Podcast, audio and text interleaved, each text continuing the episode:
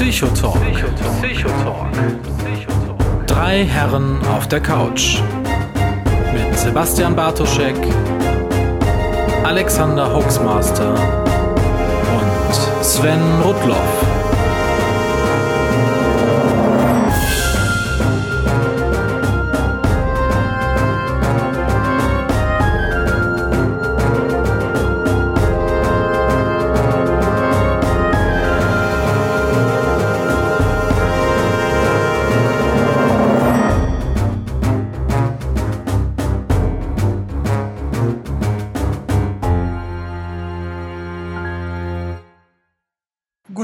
Liebe Hörer. Wir haben Freitag, den 13. September 2013.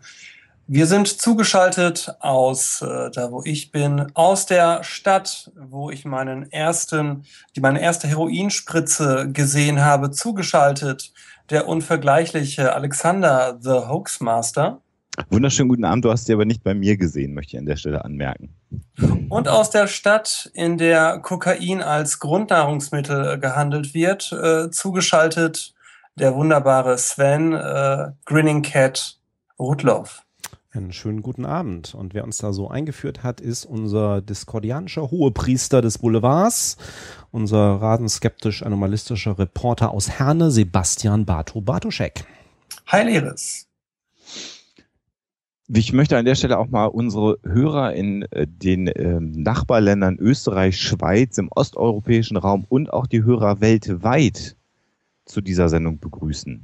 Gibt's die? Sehr wichtig, das kam bisher immer zu kurz. Ich habe Ich- auch Protestmails aus Südindonesien bekommen, dass das so auf Dauer nicht weitergeht. Deswegen finde ich es einen ganz wichtigen Aspekt, Alexander, den du da gerade zu Beginn des heutigen Abends äh, in die Runde wirfst. Danke. Ähm, ja, ich weiß gar nicht, ob es die gibt, aber wenn es die denn gäbe, wäre es ja total unnett, die nicht zu begrüßen, Sven. Witamy także w Polsce. Mam nadzieję, że może jeden lub dwa e, słuchacze z Polski dzisiaj też tutaj włączyli do Psychotoka, który dzisiaj ma temat narkotyki. Es könnte sogar tatsächlich sein, dass eine weitere polnischstämmige Person heute zuhört. Das hatte sie mir eigentlich mal gesagt. Das wäre jetzt sehr lustig, Sebastian. Ja, ich, ich hoffe das. das ist, ich war ja jetzt letztes Wochenende erst in Polen. Und es ist Ja. noch polnisch. Ja, ja. Welche Überraschung. Ja, du bist multilingual. Sprachen sind immer gut. Ja, vor allem, wenn man sie spricht. Ja. Was haben wir denn heute vor, Kinder? Wir haben jetzt, wir sind jetzt live, wir sind nicht mehr in der Pre-Show. Wir müssen jetzt so ein bisschen so tun, als ob wir wissen, was wir tun. Als ob wir, als ob wir ein Programm, Programm hätten. Ja, wir haben ja als, äh, zumindest angekündigt haben wir eine Sendung zum Thema Drogen. ja. War das bei euch in der Schule früher auch so, dass der Rallye-Lehrer immer sagte, äh, und wenn euch einer fragt, dann sagt nicht, wir machen Drogen? Hä?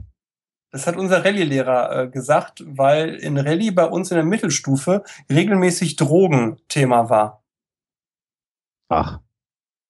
Nö, kann ich mich gar nicht dran erinnern. Ich kann mich an den Religionsunterricht sowieso nur relativ dunkel erinnern, ehrlich Ja, an gesagt. den Religionsunterricht kann ich mich eigentlich ganz gut erinnern, vor allem deswegen, weil ich ja auf einem, einem katholischen Gymnasium war, ähm, damals evangelisch war und unsere Religionslehrer ungefähr jedes Jahr wechselten, weil die es an der Schule nicht mehr ausgehalten haben. Ähm, Wegen dir jetzt, oder? Ja, genau, wegen mir. ich, bin, ich bin ja als Querulant bekannt und in der Schule war ich noch viel schlimmer als heute. Ähm, nee, aber Drogen haben wir. Drogen haben wir, glaube ich, auch nie behandelt irgendwie im Un Unterricht. Ich kann mich an keinen Unterricht erinnern, wo wir irgendwie mal was zu Drogen gemacht hätten. Was wir gemacht haben, so in der Mittelstufe, äh, kennt ihr das, wenn man, wenn man sich so hinhockt und hechelt? Ja, ganz, ganz schnell aufsteht und gegen den Handrücken bläst? Liebe Hörer da draußen, nicht nachmachen. nee, ich kenne nur das, wo man dann quasi von hinten einen äh, hält in den Arm und dann schnell hechelt, dann die Luft rausdrückt und dann ist das ganz lustig, weil dann kippt der um. Ja, genau. Das, das kannst du auch machen, indem du in der Hocke hechelst, aufstehst und dann ähm, äh, gegen die Hand sozusagen pustest, ohne dass die Luft entweichen kann. Das hat den gleichen Effekt. Kann natürlich zu Hirnschäden führen, meine Lieben Ja. da draußen. Äh, Ne? äh, wa wa warum sollte man sowas tun? Oder also, Weil alle das machen und das cool ist. Mein ach so, ja, Lemminge. Was eine, was eine Sage ist, was eine Sage ist, Lemminge machen das nicht. Genau, das hat Walt Disney erfunden. Ja, Ja. Walt Disney hat das erfunden, genau, mit den der alte. Sexist und Nazi-Freund. Sagt man das so als äh, Also polnischer Nazi Libertarian? Nein, Nazi-Freund stimmt. Achso. Äh, und äh, Sexist sagt man in feministischen Kreisen. In denen du ja regelmäßig unterwegs bist. Ich regelmäßig trolle, ja. ich bin Wobei, also ganz, ganz kurz Stopp und ernsthaft dazu. Ich habe äh, zu dem Thema äh, ein unglaublich, eine unglaublich gute Diskussion, und das lag gar nicht an mir, wie man sich, wie man denken kann, mit der wunderbaren Grünkariert geführt im letzten Podcast, die sich wirklich mal äh, auf meine äh, Argumentation zu, zu verschiedenen Themen eingelassen hat. Das fand ich äh, echt groß von ihr. Muss ich mal echt sagen. Das ist auch eine ganz nette. Ja. Mhm. Schweigen. Schweigen. Grüße an Grünkariert. Genau. Genau, genau. Hyperventilieren, ja, das meine ich. natürlich auch. Ja. Der Elektrobier schmeißt in den Chat, ob ich hyperventilieren meine. Ja, das ist das so im Prinzip, genau. Aber, aber nochmal, also im Moment, das habt ihr jetzt aber nicht als Teil des Unterrichts damals gemacht, sondern das war halt einfach nur so in, als ihr in der Schule wart. Ja. das, das haben wir, ja, ja, das haben wir dann im Keller gemacht. Wir hatten ja keine Drogen zu der Zeit. Genau. Die kamen ja alle später. Und was ich ja mal gemacht habe, ich habe ja, kennt ihr das, dass äh, wenn, äh, wenn er in, in das Alter kam, wo man dann in die Diskotheken ging, man immer in die Diskotheken ging, in die die Eltern nicht wollten, dass man geht und dann immer als Argument angeführt haben, dann lass aber nicht dein Getränk offen rumstehen, weil da machen die dir Drogen rein. Ach Gott. Kennt ja. ihr das? Kennt ihr das? Ja, ich ja, kenne ja. das Moment. Und ich, also ich kenne das nicht, aber ich habe, ich habe, ihr glaubt gar nicht, wie viel Cola-Gläser ich zu der Zeit habe verschalen lassen in irgendwelchen Diskotheken, in der Hoffnung, naja, gut. Wir wollen ja ein bisschen ernsthaft über Drogen Ich saß im Jugendhilfeausschuss für eine Partei und da hatten wir, das ist jetzt kein Fake, da hat die äh, stellvertretende Vorsitzende des Jugendhilfeausschusses, eine ältere CDU-Dame, die ich wirklich sehr geschätzt habe an sich für ihre Fachlichkeit, wenn es dann darum ging, äh, wie man äh, Drogenprävention machen könnte, politischerseits, immer gesagt, das Wichtigste ist ja, dass die Kiddies, die Kiddies in den Diskos ihre Getränke zuhalten. Kein, kein, kein, Scheiß. Das hat die einmal im Jahr, als es dann um das Thema Drogen ging, äh, im Jugendhilfeausschuss äh, gebracht als ernsthaften Vorschlag. Und alle CDUler, äh, wie das so CDUler machen, nickten dann mit ganz salbungsvoller Miene, ja, das ist wichtig. Wobei man heute sagen muss, bevor da die Kommentarzeile überläuft, es gibt ja inzwischen diese K.O.-Tropfen-Geschichten äh, insofern hat sich das scheinbar so ein bisschen äh, gewandelt. Darum ging es ja nicht, ne? Das nee, war ja, klar, das klar, klar. Äh, wobei mit, der, mit den K.O.-Tropfen äh, gibt es ja auch genug ähm, Untersuchungen zu, dass das äh, auch wiederum nicht so verbreitet ist, wie ähm, äh, wie die Medien oder wie äh, man das so von der Risikowahrnehmung her ähm, so äh, verstehen möchte, weil es wohl in den meisten Fällen so ist, dass was man auch immer da in das Getränk reinmischt, meistens einen ziemlich starken Eigengeschmack hat und dass es in den meisten Fällen in den Situationen ohnehin schon reicht, dass das stark alkoholische Getränke sind. Also wenn es jemand darauf anlegt, sozusagen das Ganze als Date-Rap-Drug irgendwie äh, zu verwenden, ähm, äh, ist, ist es eigentlich Overkill. Also ähm, ich weiß von einigen Untersuchungen, die mal diesen ganzen Fällen nachgegangen sind und wo in den meisten Fällen dann eigentlich relativ klar war, ähm, da waren keine speziellen Chemikalien im Einsatz, äh, also nicht jetzt um hier äh, eine bewusste Alkoholisierung von ähm, äh, potenziellen Geschlechtspartnern irgendwie da äh, zu verharmlosen. Ich kenne jemanden, dem das wirklich passiert hm. ist. Ich habe das immer für eine Urban Legend gehalten. Also eine komplette Urban Legend ist es nicht, aber es, es passiert deutlich weniger als als äh, man so ähm, den, der Medien, Medienberichten so Also es ist einem Bekannten, das ist also wirklich jetzt Ersthandbericht, nicht der Kollege eines Kollegen, Ersthandbericht äh, in Düsseldorf passiert und es mhm. äh, waren Benzodiazepine. Mhm. Okay. Er ist also, äh, ne, der wurde müde und dann sagte eine, die, die er kennengelernt hatte, komm, dann fahre ich dich noch nach Hause, so, ne? mhm. ne? Weil, ne, du kannst nicht mehr fahren, so fertig wie du bist. Und er dachte, boah, das ist aber nett, ne? So, kann ich alles soweit nachvollziehen und wachte am nächsten Morgen in seiner Bude auf und äh, die war zu einem großen Teil leergeräumt. Mhm. Ist dann zum Kreis, also dann zur Polizei, die haben ihm das erstmal nicht geglaubt wohl, ne? Dachten hier so, ne, bla bla. Und äh, dann hat eine Blutanalyse tatsächlich ergeben, äh, Benzodiazepine. Mhm. Ja. Die du ja relativ gut auch auflösen kannst. Und die du vor allem relativ problemlos bekommst, ne? Ja, ja. genau. Also für, für diejenigen, die jetzt äh, nicht wissen, was es ist. Benzodiazepine sind äh, Beruhigungsmittel, werden schon mal gerne gegeben, äh, um Menschen das Durchschlafen äh, zu ermöglichen. Äh, und viele Hausärzte geben das sehr gerne bei äh, der, dem Verdacht auf psychische Störungen. Beliebiger Art, muss man an der Stelle ja, leider sagen. Genau, das ne? hätte ich jetzt, genau, ja, das wollte ich. Danke. Hm? Entschuldigung. nee, ist ja richtig. Wir hatten eigentlich in der, ähm, als wir uns über die Sendung im Vorfeld mal unterhalten hatten, ähm, gesagt, ja, wir machen ja normalerweise so ein psychologisches Thema zum Einstieg. Äh, manchmal haben wir auch insgesamt für die Sendung ähm, Interviewpartner mit dabei. Ähm, das haben wir jetzt ähm, beides nicht so richtig diese Sendung. Als psychologisches Thema hatten wir mal so ins Auge gefasst ähm, Zwangsstörungen und ähnliches. Ähm, ich habe dann den Fehler gemacht, in der Pre-Show dann mal zu erwähnen, naja, auf das Thema werden wir ohnehin kommen, wenn wir über Abhängigkeit reden und wir wäre fast von meinen beiden äh, äh, Kollegen hier gelüncht worden.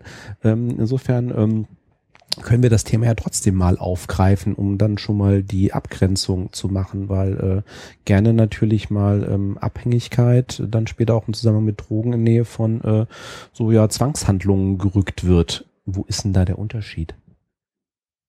Also erst einmal ist ein Zwang unabhängig von einer wie auch immer berauschenden Substanz. Ja, mhm. so, das ist ein Unterschied. Ich habe also keine Substanz, sondern ich habe, ähm, ich entwickle über die Zeit das Bedürfnis, so kann man das vielleicht sagen, das Bedürfnis, eine Handlung, von deren unsinnig, um, um deren Unsinnigkeit ich oft weiß. Eigentlich immer, das ist, das ist, das ist doch ein diagnostisches Kriterium, dass du weißt, dass die Handlung unsinnig ist. Das ist ja gerade das perfide an Zwangsstörungen. Ja, das dachte ich. Und dann habe ich letztens mal jemanden hier sitzen gehabt, der Zwangsgedanken hatte. Okay, ja, okay, genau, die ja. fallen raus. Okay. Und dann, mhm. dann äh, löst sich das so ein bisschen auf, weil äh, der seine Gedanken als sinnhaft erlebt hat und in guten Momenten klar hatte, dass dieses äh, Dauergrübeln äh, tatsächlich das eigentliche Problem ist und nicht, dass er den Gedanken nicht zu Ende führen kann. Wisst ihr, wie ich mhm. meine? Ja. Mhm. Also ich ja. Ja, das, also, ne, so wie ich das ja auch, ähm, wenn ich mich nicht so ähm, grob erinnere, das ganze Thema mit Zwangsstörungen, dass es ja vor allem das ist, dass ich, dass ich im Grunde eine, wie auch immer geartete psychische Spannung aufbaut, ähm, die mhm. dann eben aufgelöst wird, dadurch, dass ich entweder Zwangsgedanken habe, das heißt, ich kann mich im Grunde, ähm, wenn ich dann eben grüble, hat das auch eine gewisse ähm, äh, ich hätte jetzt was kathartisch gesagt, ne, aber eine, eine, eine, eine entspannende Wirkung letztendlich, beziehungsweise natürlich wesentlich häufiger Zwangsstörungen im Sinne von Zwangshandlungen. Wenn ich halt bestimmte Handlungen ausführe, also das Typische, was ja immer auch immer so gern dargestellt wird, Kontrollzwänge, ich muss wirklich x-mal nachgucken, ob ich jetzt die Tür wirklich abgeschlossen habe, das Licht ausgemacht habe, wie auch Weil immer. Weil das X definiert ist sehr oft, ne? Ja, genau. Das X ist definiert, also die Anzahl, wie oft. Ja, genau. Ja, ja, klar hat dann meistens noch so eine, so eine magische Bedeutung. Ne? Und, und was halt auch ganz entscheidend ist, wenn man, wenn man mit Patienten spricht, die Zwangsstörungen oder sagen wir mal äh, Zwangshandlungen ausführen müssen, dann kommen wir weg von den Zwangsgedanken. Ähm, das Kontrollieren, ob die Wohnungstür abgeschlossen ist, das ist ja noch nicht mal äh, so, dass das äh, oder dass das, was dann auffällig ist, sondern was die ja ganz oft machen müssen, ist die Tür siebenmal auf und zuschließen. Mhm. So, also auf zu, auf zu, auf zu, auf zu, auf. Habe jetzt nicht mitgezählt, ne? Aber ähm, sowas. Oder auch beim Licht ausschalten, dass es eben nicht genügt, das Licht auszumachen, sich zu vergewissern, dass das Licht aus mhm. ist, sondern dann eben den Lichtschalter mehrfach zu bedienen. Das wäre ja auch ähm, sinnvoll sozusagen. Ne? Das, das ist genau der Punkt. Machen, ja. Und das war das, was ich eben eingeworfen habe, dass da dann tatsächlich den Menschen, die darunter leiden, sehr wohl bewusst ist, dass es Quatsch ist. Aber du hast es gerade schon gesagt, Sven, sie ein, so, so starke innerliche Anspannung haben auf der einen Seite, dass sie das ausführen. Das zweite ist, äh, was es auch sehr häufig bei Zwangshandlungen gibt, ist die Angst davor, dass etwas Schlimmes passiert, wenn sie es denn nicht tun. Mhm. Und das kann äh, Tod von Verwandten, Untergang der Welt tatsächlich ähm, ein Flugzeug, was abstürzt, äh, äh, tatsächlich sein. Also es gibt Fälle, wo jemand das mal nicht gemacht hat und dann ist irgendwo in Indonesien ein Flugzeug abgestürzt. Und dann sagt dieser Zwangspatient, ich muss das machen, weil wenn ich das nicht mache, stürzt wieder irgendwo auf der Welt ein Flugzeug ab und ich bin für den Tod von 300 Menschen verantwortlich. Mhm. Ja. Obwohl sie wissen eigentlich von ihrer Ratio her, dass es Blödsinn ist und dass es eben in, in, in großer Abgrenzung zu den meisten anderen psychischen Erkrankungen äh, ähm, äh, ist das so, dass man das, dass es da den, den Menschen bewusst ist, dass es eigentlich Quatsch ist, was sie tun. Das ähm, macht es nochmal schlimmer, weil das den Leidensdruck in der Regel nochmal erhöht, den diese Menschen haben. Äh, wo ich übrigens finde, dass das filmisch bisher am besten umgesetzt ist, wo ich das jemals gesehen habe, war bei Scrubs. Da hat, da hat Michael J. Fox ein Dr. Dr. Kevin Casey, glaube ich, gespielt. Äh, einen, einen brillanten Arzt und äh, äh, ich sag mal so den, den Konkurrenten ein Stück weit von Dr. Cox. und der hatte tatsächlich eine Zwangsstörung. Und da wurde sehr, sehr schön genau diese, diese Fatalität dargestellt, ne? dass er sich dann die Hände wusch nach der OP und äh, hier Turk dann bei ihm stand und äh, Casey sagte, äh, gehen Sie schon mal, ich werde hier noch länger brauchen und fängt mhm. dann an, halt seine Handwaschprozedur, also auch das, ne, hochstrukturierte Abläufe, die immer gleich ablaufen müssen und keinerlei kleinste Abweichung dulden. Und er ist dann, äh, das war richtig schön gezeigt. Du sahst dann, wie er auf äh, die, die, die, die Papier, das Papier aus diesem Papierspender etwas anders rauszog und dann völlig durchtillte, weil er wusste, jetzt muss ich den ganzen Scheiß von vorne machen. Ja, Maximal ja. unzufrieden war oder ne, wirklich man ihm ansah, das hat er toll gespielt, der Michael J. Fox. Man sieht ihm an, er weiß, das ist Bullshit, aber er muss es jetzt machen. Ja, das ist, ja, ja, das ist genau das, äh, äh, äh, genau, wenn eine Handlung dann auch unterbrochen wird, reicht es nicht weiterzumachen, sondern man muss wieder von vorne mit dem Ritual beginnen.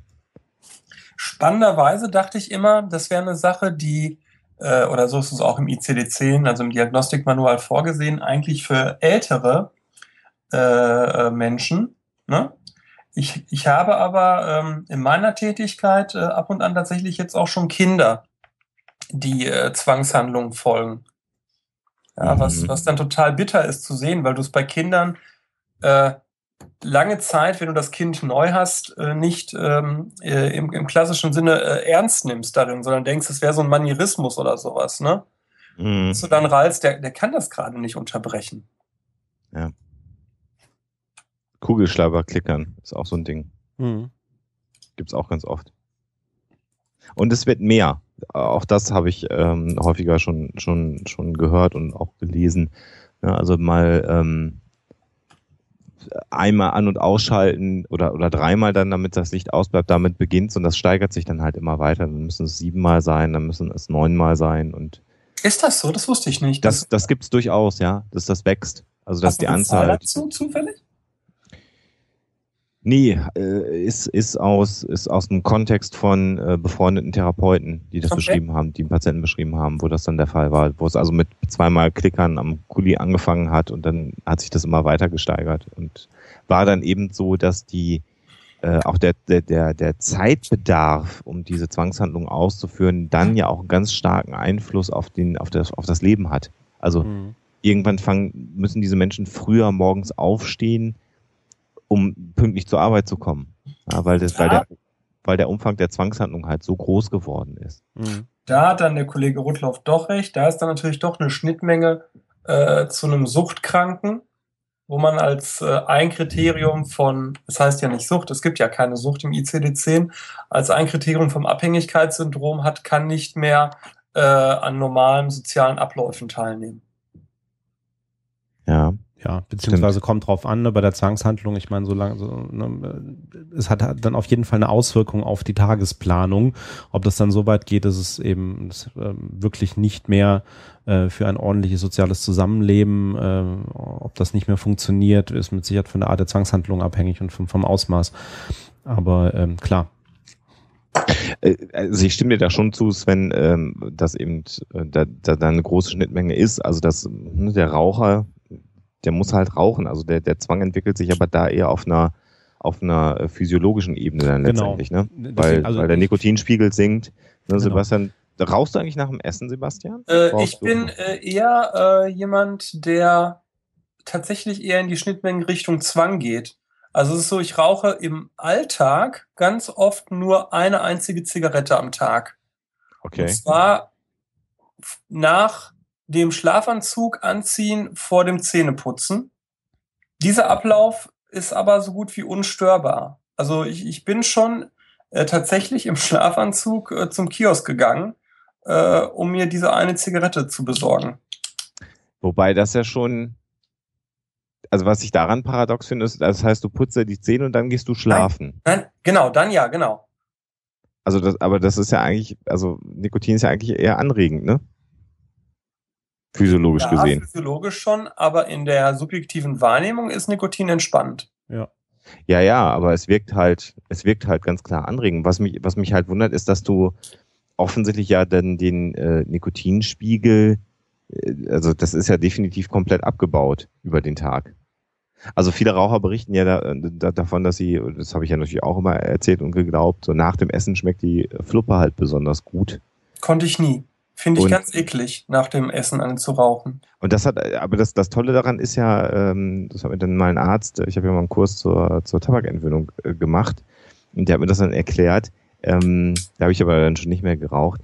Ähm, der Zusammenhang ist ein anderer. Ne? Dadurch, dass du isst, ähm, baut äh, der Körper durch, den, durch die Verstoffwechslung des Essens, äh, sinkt der Nikotinspiegel ganz drastisch, äh, also nach der Nahrungsaufnahme. Und das ist der Grund, warum man nach dem Essen äh, gerne rauchen möchte, weil nach dem Essen so durch die Verstoffwechslung und äh, ne, Blut, Zucker und all diese Dinge äh, der Nikotinspiegel drastisch sinkt und dann wird allerhöchste Zeit, Nikotin nachzulegen und der Körper ne, sagt hier, ich brauche meine Droge jetzt mal langsam wieder. Und äh, da sind wir bei der Konditionierung man lernt das dann halt anders, ne? Genau. Für sich selber. Ich sehe gerade im Chat, da wird gesagt, lass doch die, äh, die Zigarette weg. Äh, meine Rückfrage wäre immer, äh, wieso um Gottes Willen sollte ich das tun? Weil du ganz drastisch das Risiko für Erkrankungen für dich erhöhst. Also Und? einfach. Nö, das ist, ist so. Also du, du verkürzt da halt dein Leben. Ja, klar. Ne? Ich erhöhe meine Lebensqualität und verkürze mein Leben äh, langfristig. Hm. Ja. Genau das Gleiche, was wir hier gerade machen, indem wir Alkohol trinken. Das ist so. Da, ja. da darf man sich natürlich auch keine Illusionen mhm. machen. Also da, da war ich auch ein bisschen das geschockt. Doch, das stimmt, aber das stimmt doch so nicht. Also das hast du da eine Studie zu, die das belegt beim, bei mäßigem Alkoholkonsum? Äh, es kommt drauf an. Das Schöne ist, dass äh, ich habe gerade heute, wenn man anfängt irgendwie, wenn man wenn man so ein Thema für so eine Sendung irgendwie im Kopf hat, dann sieht man die sieht man das Thema natürlich auch überall. Ich habe gerade heute im, im Briefkast gehabt, die aktuelle Ausgabe vom Research EU Results Magazine. Das ist eine von diesen ähm, Geschichten, äh, also Europäische Kommission, alles was da an Forschungsgeschichten ähm, unterstützt wird. Da gibt es also auch Magazine zu, ähm, kann man kostenlos bei der EU auch ähm, abonnieren sozusagen.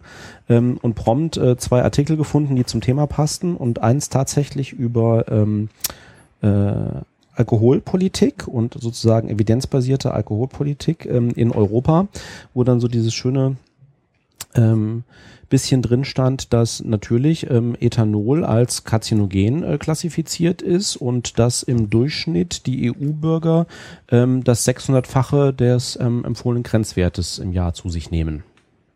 Ja, glaube ich sofort. Also das Spannende bei äh, sowohl bei Zigaretten als auch bei Alkohol ist ja die, die Assoziation mit Krebserkrankungen, die niemand auf der Kette hat. Mhm, genau. Ähm, äh, äh, Blasenkrebs bei Rauchern ne? ist äh, ein ganz spannendes Ding. Ähm, hat gar keiner auf dem Schirm. Also der berühmte Lungenkrebs, den immer alle vor Augen haben, den kannst du halt auch haben, ohne jemals geraucht zu haben. Ganz einfach, weil du die natürliche Radioaktivität aus dem Boden hast mhm. auf unserer Erde, der du dich ja auch nicht entziehen kannst. Und wenn die dich halt ungünstig treffen, die Strahlen, und deine Zellen zum Mutieren bringen, dann hast du dann den Scheiß halt am Start. Ähm, äh, bei äh, Blasenkrebs zum Beispiel ist es halt so, dass das Nikotin und die ganzen kanzerogenen Stoffe da, darin über die Nieren dann in die Blase kommen und auch da hat mir damals der Arzt dann damals beim Kurs erklärt, Dröppchen für Dröppchen, ne, äh, äh, lagert sich das dort an. Äh, und auch Bauchspeicheldrüse zum Beispiel mhm. ist äh, sehr betroffen äh, von äh, Nikotin. Und gleiches wir, gilt, gleiches gilt, gilt für Alkohol.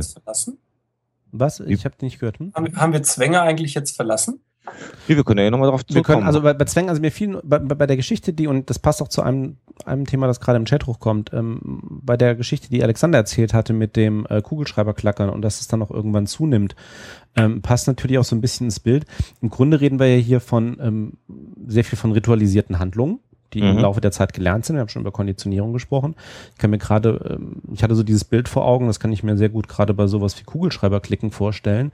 Das ist halt was, ähm, was du den ganzen Tag über mal machst, ne, wenn du arbeitest oder am Schreibtisch sitzt und so weiter und so weiter, da ist die Wahrscheinlichkeit natürlich relativ groß, äh, dass du plötzlich irgendwie solche magischen Muster entwickelst ne, weil du sagst, ne, ich mach ja, ja. das halt irgendwie und ähm, äh, ne, genau wie du sagst und da passiert irgendwas oder es passiert halt irgendwas mal nicht, ja, und dann stellst du dann im Laufe der Zeit irgendwie so eine Verbindung her und dann kommt wieder die Selbstverstärkung dazu. Also kann ich rein psychologisch schon sehen, wie sich sowas tatsächlich A im Laufe der Zeit entwickelt und B vielleicht auch im Laufe der Zeit immer, immer schlimmer wird, ähm, weil das natürlich so ein selbstverstärkender äh, Prozess dann wird an der Stelle.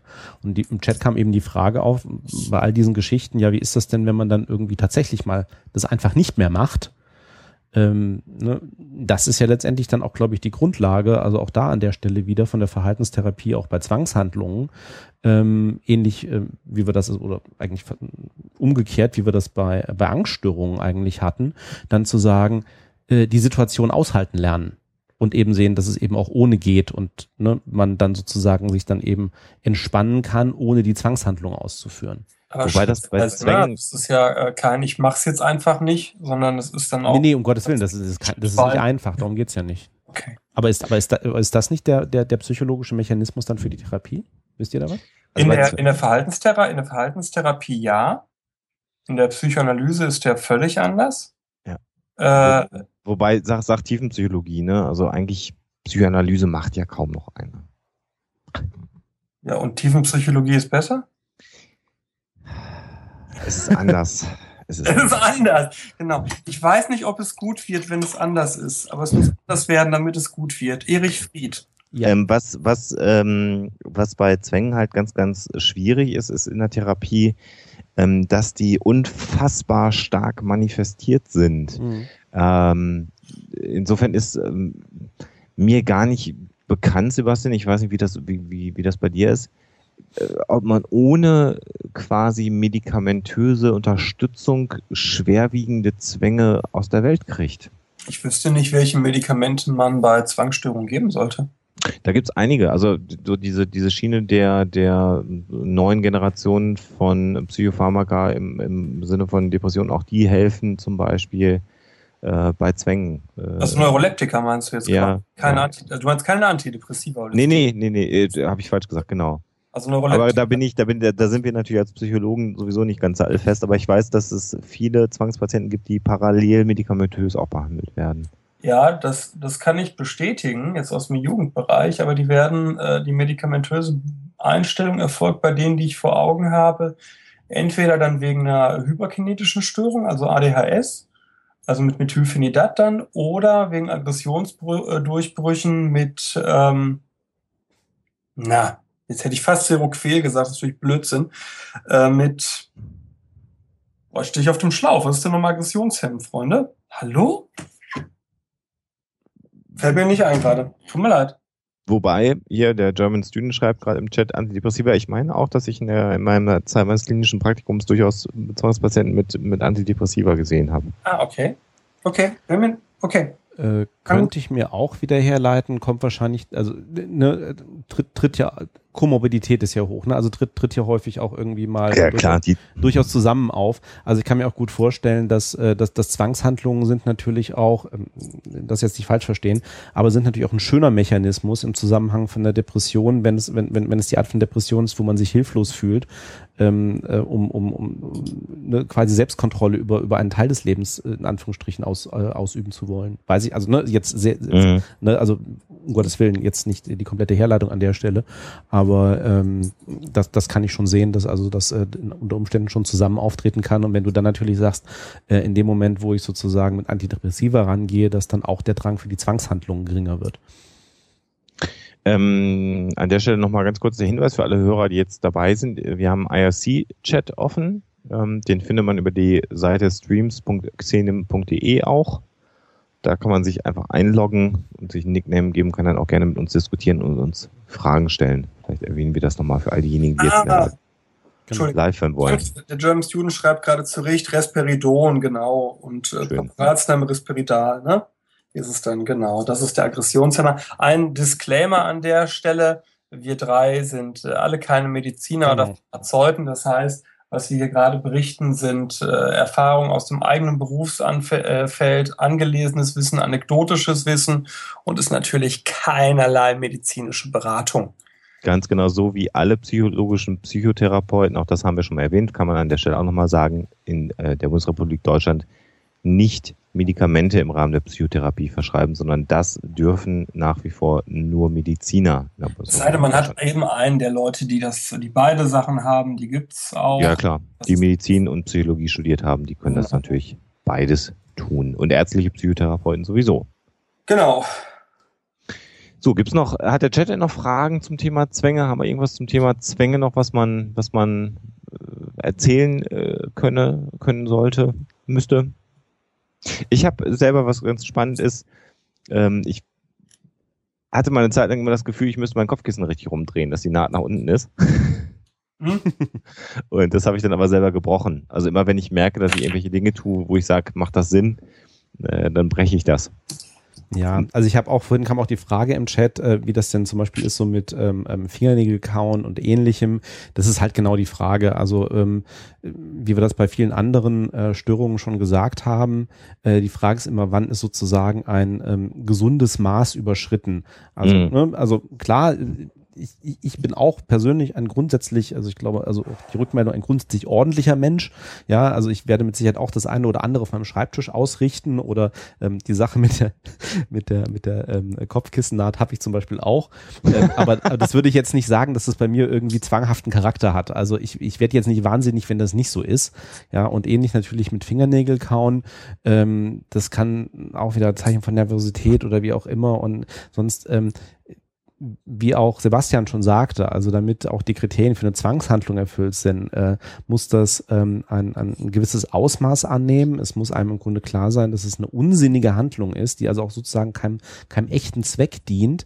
Ähm, äh, da muss äh, auch eine entsprechende äh, äh entsprechendes Leiden mit verbunden sein. Und ich habe gerade selber nochmal, das ist jetzt eine ältere Ausgabe vom ECD10 auch nochmal gegriffen, um mal reinzugucken, ähm, wo dann eben auch nochmal ganz klar drin steht, ähm, man muss also ähm, entweder sehr stark darunter leiden oder man wird eben in seinen sozialen oder in der individuellen Leistungsfähigkeit behindert, meistens durch den besonderen Zeitaufwand.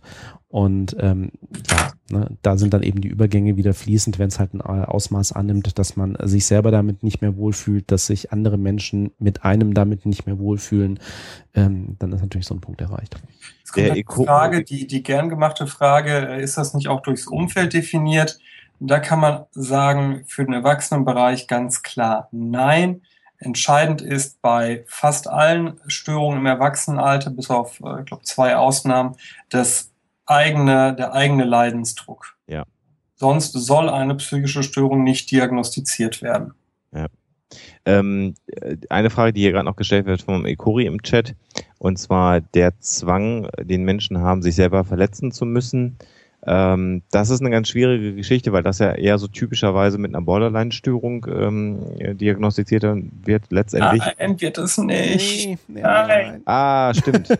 Kollege, nein. Ach Gott, ja. Es wird mit anderen Störungen. Da können wir uns gerne ja. drauf ein, einigen. Okay, mit anderen Störungen. Borderline ist ein ganz schwieriges Thema. Ja. Aber meist hängt das dann komorbide mit drin, ne? Nein. Also wenn man sich die Diagnosebögen in Kliniken anguckt. Ja. so, aber das ist doch äh, Faulheit so. oft. Ja, das ist Faulheit. Ähm, äh, sei es drum. Also äh, selbstverletzende Menschen habe ich kennengelernt und tatsächlich muss man sagen, dass da die das wirkt sehr ähnlich. Also wenn du jemanden wie bitte? Finde find ich gar nicht. Also ich habe viel mit Ju, also gerade bei den Jugendlichen ist das sehr verbreitet, äh, selbstverletzendes Verhalten, gerade so dieses Ritzen halt. Ja, ja. Das hat äh, ganz selten, eigentlich nie was von einer Zwangshandlung. Das ist Hast eigentlich äh, eher so ein Entspannungsverhalten bei den ja. meisten. Ja, aber wenn du, wenn du in, im Rahmen einer Krisenintervention, also wenn du in einer, wenn du im klinischen Kontext unterwegs bist, da gibt es ja einen Therapievertrag, den die Patienten in der Regel schließen. Mhm.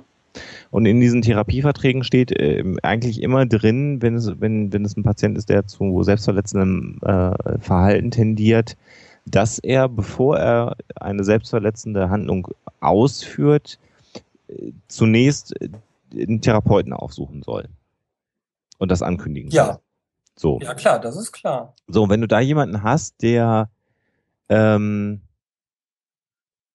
das macht. Das heißt, wenn du Krisenintervention machst, wenn du Wochenenddienst gerade schiebst in der Klinik, da kommt jemand, der äh, dann das ankündigen möchte, dann hast du ja die Möglichkeit, therapeutisch ähm, Alternativen anzubieten. Kennst du auch. Mhm. Ne? Legen, sie sich ja, einen Stein, legen sich einen Stein in den Schuh. Wasabi-Salbe, äh, Stachelball, genau. Gummi um die Arme, kalt, Eis, eiskalt duschen, genau. Ja. Und all das hilft ja nicht. Geht. Also, okay, das ist meine Erfahrung. Eine andere, die ist aber, ich war nie in der Klinik. So, das hast du dann bei, bei äh, das bringt denen schon was, wenn die sich irgendwie dann anders eben Schmerz zufügen können. Ja. das ist in dem Fall dann, wenn du im klinischen Kontext dich bewegst, häufiger so, dass das nicht der Fall ist. Und da habe ich dann auch mal mit einer ähm, äh, hinter nach so einem Wochenende, wo ich dann also sehr sehr lange diskutiert habe und das lief dann am Ende darauf hinaus, dass die äh, teamleitende Ärztin dann tatsächlich gekommen ist und dann äh, wurde nochmal ein Medikament verabreicht, was dann so ein bisschen entspannt hat an der Stelle. Ähm, und dann hat mir die äh, teamleitende Psychologin in einem Gespräch hinterher, weil ich das natürlich aufarbeiten wollte, weil ich natürlich wissen wollte, hätte ich, hätte ich was anderes machen können, gesagt, also bei den ganz starken Fällen von Patienten, die sich selbst verletzen, ähm, gibt es eigentlich keine Alternative, sondern es setzt die Entspannung erst in dem Moment ein, wenn Blut fließt. Ähm, oh, guck mal, das finde ich spannend, weil das zeigt genau, das heißt jetzt nicht, dass einer von uns beiden Mist erzählt, sondern das zeigt, zu wie viel unterschiedlichen Störungsbildern unterschiedliche Ausprägungen äh, autoaggressives Verhalten gehört. Ja, ganz offensichtlich. Also wenn du das eher anders erlebst. Völlig. Ja. Also bei meinen geht es äh, oft äh, darum, einfach sich Schmerz zuzufügen und dann ist gut. Ja, das war das war eine Patientin, die äh, in der Tat äh, äh, damals, äh, das war wirklich wenn Blut floss, dann war das okay und das war halt äh, da auch so ausgeprägt. Da musste ich ja, ich glaube, das habe ich schon mal an anderer Stelle irgendwo erzählt. Äh, das war ja eine der unangenehmsten Erfahrungen für mich im Rahmen des Therapiesettings, das Zimmer durchsuchen. Mhm. Äh, nicht alleine, sondern mit jemand anders zusammen natürlich. Und der Patient hat die Möglichkeit dabei zu sein, wenn er das möchte. Wollte diese Person damals nicht. Und da haben wir dann ja aus dem Zimmer eine Jute-Tasche Medikamente rausgetragen. Das war eine Pharmaziestudentin, die äh, also per se erstmal diagnostiziert mit einer Essstörung in, in die Klinik kam, die sich also Schilddrüsenpräparate reingepfiffen hat, damit also die Schilddrüse in einer Überfunktion tätig ist, damit man halt nicht zunimmt. Äh, Aufputschmittel genommen hat, auch die wirken ja eher so, dass man äh, das Appetitverhalten, also du weniger Appetit entwickelst. Und wir haben, ich könnte schätzen, 15 Rasierklingen äh, aus dem Zimmer rausgeholt, die zum Teil in der Unterwäsche der Patienten versteckt waren. Also in den BH-Körbchen, da habe ich ein, eine Rasierklinge rausgenommen. Das ist so, äh, war für mich eine maximal übergriffige Handlung, die Unterwäsche eines anderen Menschen durchsuchen zu müssen. Das war abgesprochen natürlich und war, äh, war ja auch notwendig, ganz offensichtlich. Ne? Ist ja jetzt keine Schikane gewesen an der Stelle. Und nachdem wir da also dann wirklich alles rausgenommen hatten aus Buchseiten, aus dem Tagebuch, da waren zwischen den Seiten Rasierklingen äh, versteckt, hatte ich es dann trotzdem äh, an ein, zwei Stellen dann geschafft, äh, durch tatsächlich mit dem Kratzen mit dem Fingernagel sich den Unterarm zu öffnen, äh, weil sie, weil sie ganz offensichtlich das Blut fließen sehen musste. Also wahrscheinlich ein maximal schlimmer Fall, aber das war ganz schwierig. Also da warst mhm. du mit Alternativen, gehen sie in den Wald, schreien sie laut, boxen sie einen Baum, äh, Stein in Schuh, was es da so alles gibt. Es war alles, war, kam alles nicht in Frage. Ich möchte an der Stelle äh, einen, einen Tipp loswerden, oder nicht einen Tipp, sondern eine, eine, eine Handreichung. Ähm, sollten uns auch Eltern zuhören, kann ja sein, die die Probleme eben äh, haben in der, äh, der Gestalt und nicht wissen, was mache ich jetzt, weil ich weiß, mein Kind ritzt. Nummer eins, auf keinen Fall das pauschal verbieten und alleine zusehen, dass es nicht stattfindet. Ja, das ist so das, wozu man natürlich schnell tendiert, was aber dazu führen kann, dass es dann in einem unkontrollierten Rahmen passiert, wo es dann äh, auch äh, zufälligerweise, also aus Versehen, suizidal verläuft, äh, weil eben keiner es mitbekommt, so. Und zum anderen am besten eine Basis schaffen, die darauf hinausläuft, dass man sagt, und wenn du dir was getan hast, dann zeig uns das, sag uns das, dann gucken wir, dass das Ganze äh, sauber verbunden, gesäubert und so weiter wird. Mhm. Ähm, da haben viele, äh, weiß ich, aus meiner Praxis, aus meiner, nicht aus meiner, ich habe ja keine Praxis, aber aus meiner Alltagspraxis, äh, da haben viele Eltern Angst vor, weil sie Angst haben, dann den Kindern den Weg zu öffnen, sich ritzen zu dürfen, äh, das ist aber eine, eine, aus meiner Erfahrung eine, eine unsinnige Angst. Im Gegenteil, man, man gewinnt dadurch im Vertrauensverhältnis, wenn man da aufhört, Vorwürfe für, äh, zu machen, sondern stattdessen guckt, dass äh, sich Schnittwunden nicht entzünden, dass Schnitte nicht falsch gesetzt sind und dann ausblutet und so weiter und so fort. Ja. Ich mir Wichtig. Mal, genau, wichtig. nicht, nicht Themenwechsel, aber ich habe gerade noch was im, im Chat aufgegriffen, äh, was, was ich ganz interessant finde, ausgehend von ähm, einer Anmerkung äh, von, von, von einem im Chat, ähm, hat mal ein Mädchen in der Klasse, die sich selbst verletzt hat, insbesondere vor Klassenarbeiten, äh, weil sie glaubte, dass nur so die Arbeit gut werden kann. Ist das dann ein Zwang? Weil rational hat sie ja recht, weil für sie war das Ritzen sozusagen mit Entspannung verbunden, damit geht es entspannter an die Arbeit. Also hilft es ja im eigentlichen Sinne. Ich würde jetzt sagen, nein, das ist keine Zwangshandlung, zum einen, sondern ne, also was auch immer da passiert, es macht ja tatsächlich in, in, in ihrem Sinne Sinn. Es ist also eine Handlung, die sie entspannt und die sie dann eben an verschiedenen Stellen gezielt einsetzt. Das ist dann per Definition eigentlich kein Zwang. Ähm, die Frage, die sich dann aber so ein bisschen angeschlossen hat, ist so ein bisschen, ja, ist das jetzt rational, ist das jetzt irgendwie logisch? ich bin immer extrem vorsichtig mit Begriffen wie logisch und rational äh, bei ja. irgendetwas, was wir als Psychologe mit zu tun haben. Das ist in sehr, Fällen, äh, in sehr vielen Fällen eine Zuschreibung es gibt Störungen, wo gewisse Handlungen selbst für die Person, die sie ausführt, keinen Sinn machen. Ja. Und es gibt Handlungen, die in irgendeiner Art und Weise Sinn machen. Ähm, ob man das jetzt ähm, rationalisieren kann im negativen Sinn, dass man sagt, ich erfinde jetzt eine Begründung, die auch einigermaßen gut klingt, um zu erklären, warum ich das so gemacht habe oder warum ich das denke. Ähm, ist ein anderes Thema, sind wir Menschen super drin im Normalfall, ähm, aber ähm, so die, die Unterscheidung treffen zu wollen zwischen, das ist jetzt irrationales Verhalten und das ist rationales Verhalten, ist extrem schwierig, wenn man sich das im Detail anguckt. Plus eins. bin ich bin ich auch ganz bei dir, äh, ja. Sven. Das ist ähm, zumal das akademische Diskussion, ja, genau, das, ja. völlig akademische Reakt äh, äh, Diskussion ist. Äh, unterm Strich zählt, was mache ich, wenn einer ritzt? Ja, ja, genau. genau das hilft den, das hilft den, den Betroffenen nämlich überhaupt gar nicht. Äh, und äh, gesellschaftlich gesehen wissen die schon, dass das nicht, äh, dass das erstmal die Majorität der Menschen eben nicht macht. Äh, ne? So, also insofern ist dir in der Regel bewusst, dass du was tust, was unnormal ist. Also die Diskussion über normal und nicht normal hatten wir ja schon mal. Ich rede genau. da wieder im ja. statistischen äh, Sinne von, von der Majorität der. Ein, äh, einer unserer Hörer schreibt hier auch gerade, dass die Meinung eines Arztes, den er kennt, sei, äh, bei Ritzerinnen sei das so, da kümmern sich die Eltern nicht um das Kind. Das ist ein gutes Beispiel dafür, warum Ärzte nicht mehr sagen sollten, als sie wirklich wissen. Äh, Bullshit ist das. Ja, das, schön gesagt, Herr Waschkau. Laut unterwegs heute Abend. Wie ja, das, bin ich zu flauschig unterwegs? Ja, das ist, äh, das ist In ja genau, Fall, ja. das ist ja genau, weißt du, das, das ist ja sowieso die gesellschaftliche Debatte über äh, psychische Störungen ist ja eine Geschichte, die mich seit seit Jahr und Tag anwidert. Und wir haben es ja immer wieder auch, auch, auch thematisiert. Also ist ein Promi gerade mal mit irgendeiner äh, psychischen Erkrankung auffällig oder outet sich mal, dass er irgendwas gehabt hat, dann wird das wie eine Sau durchs Dorf getrieben mhm. und alle sind für drei Tage betroffen.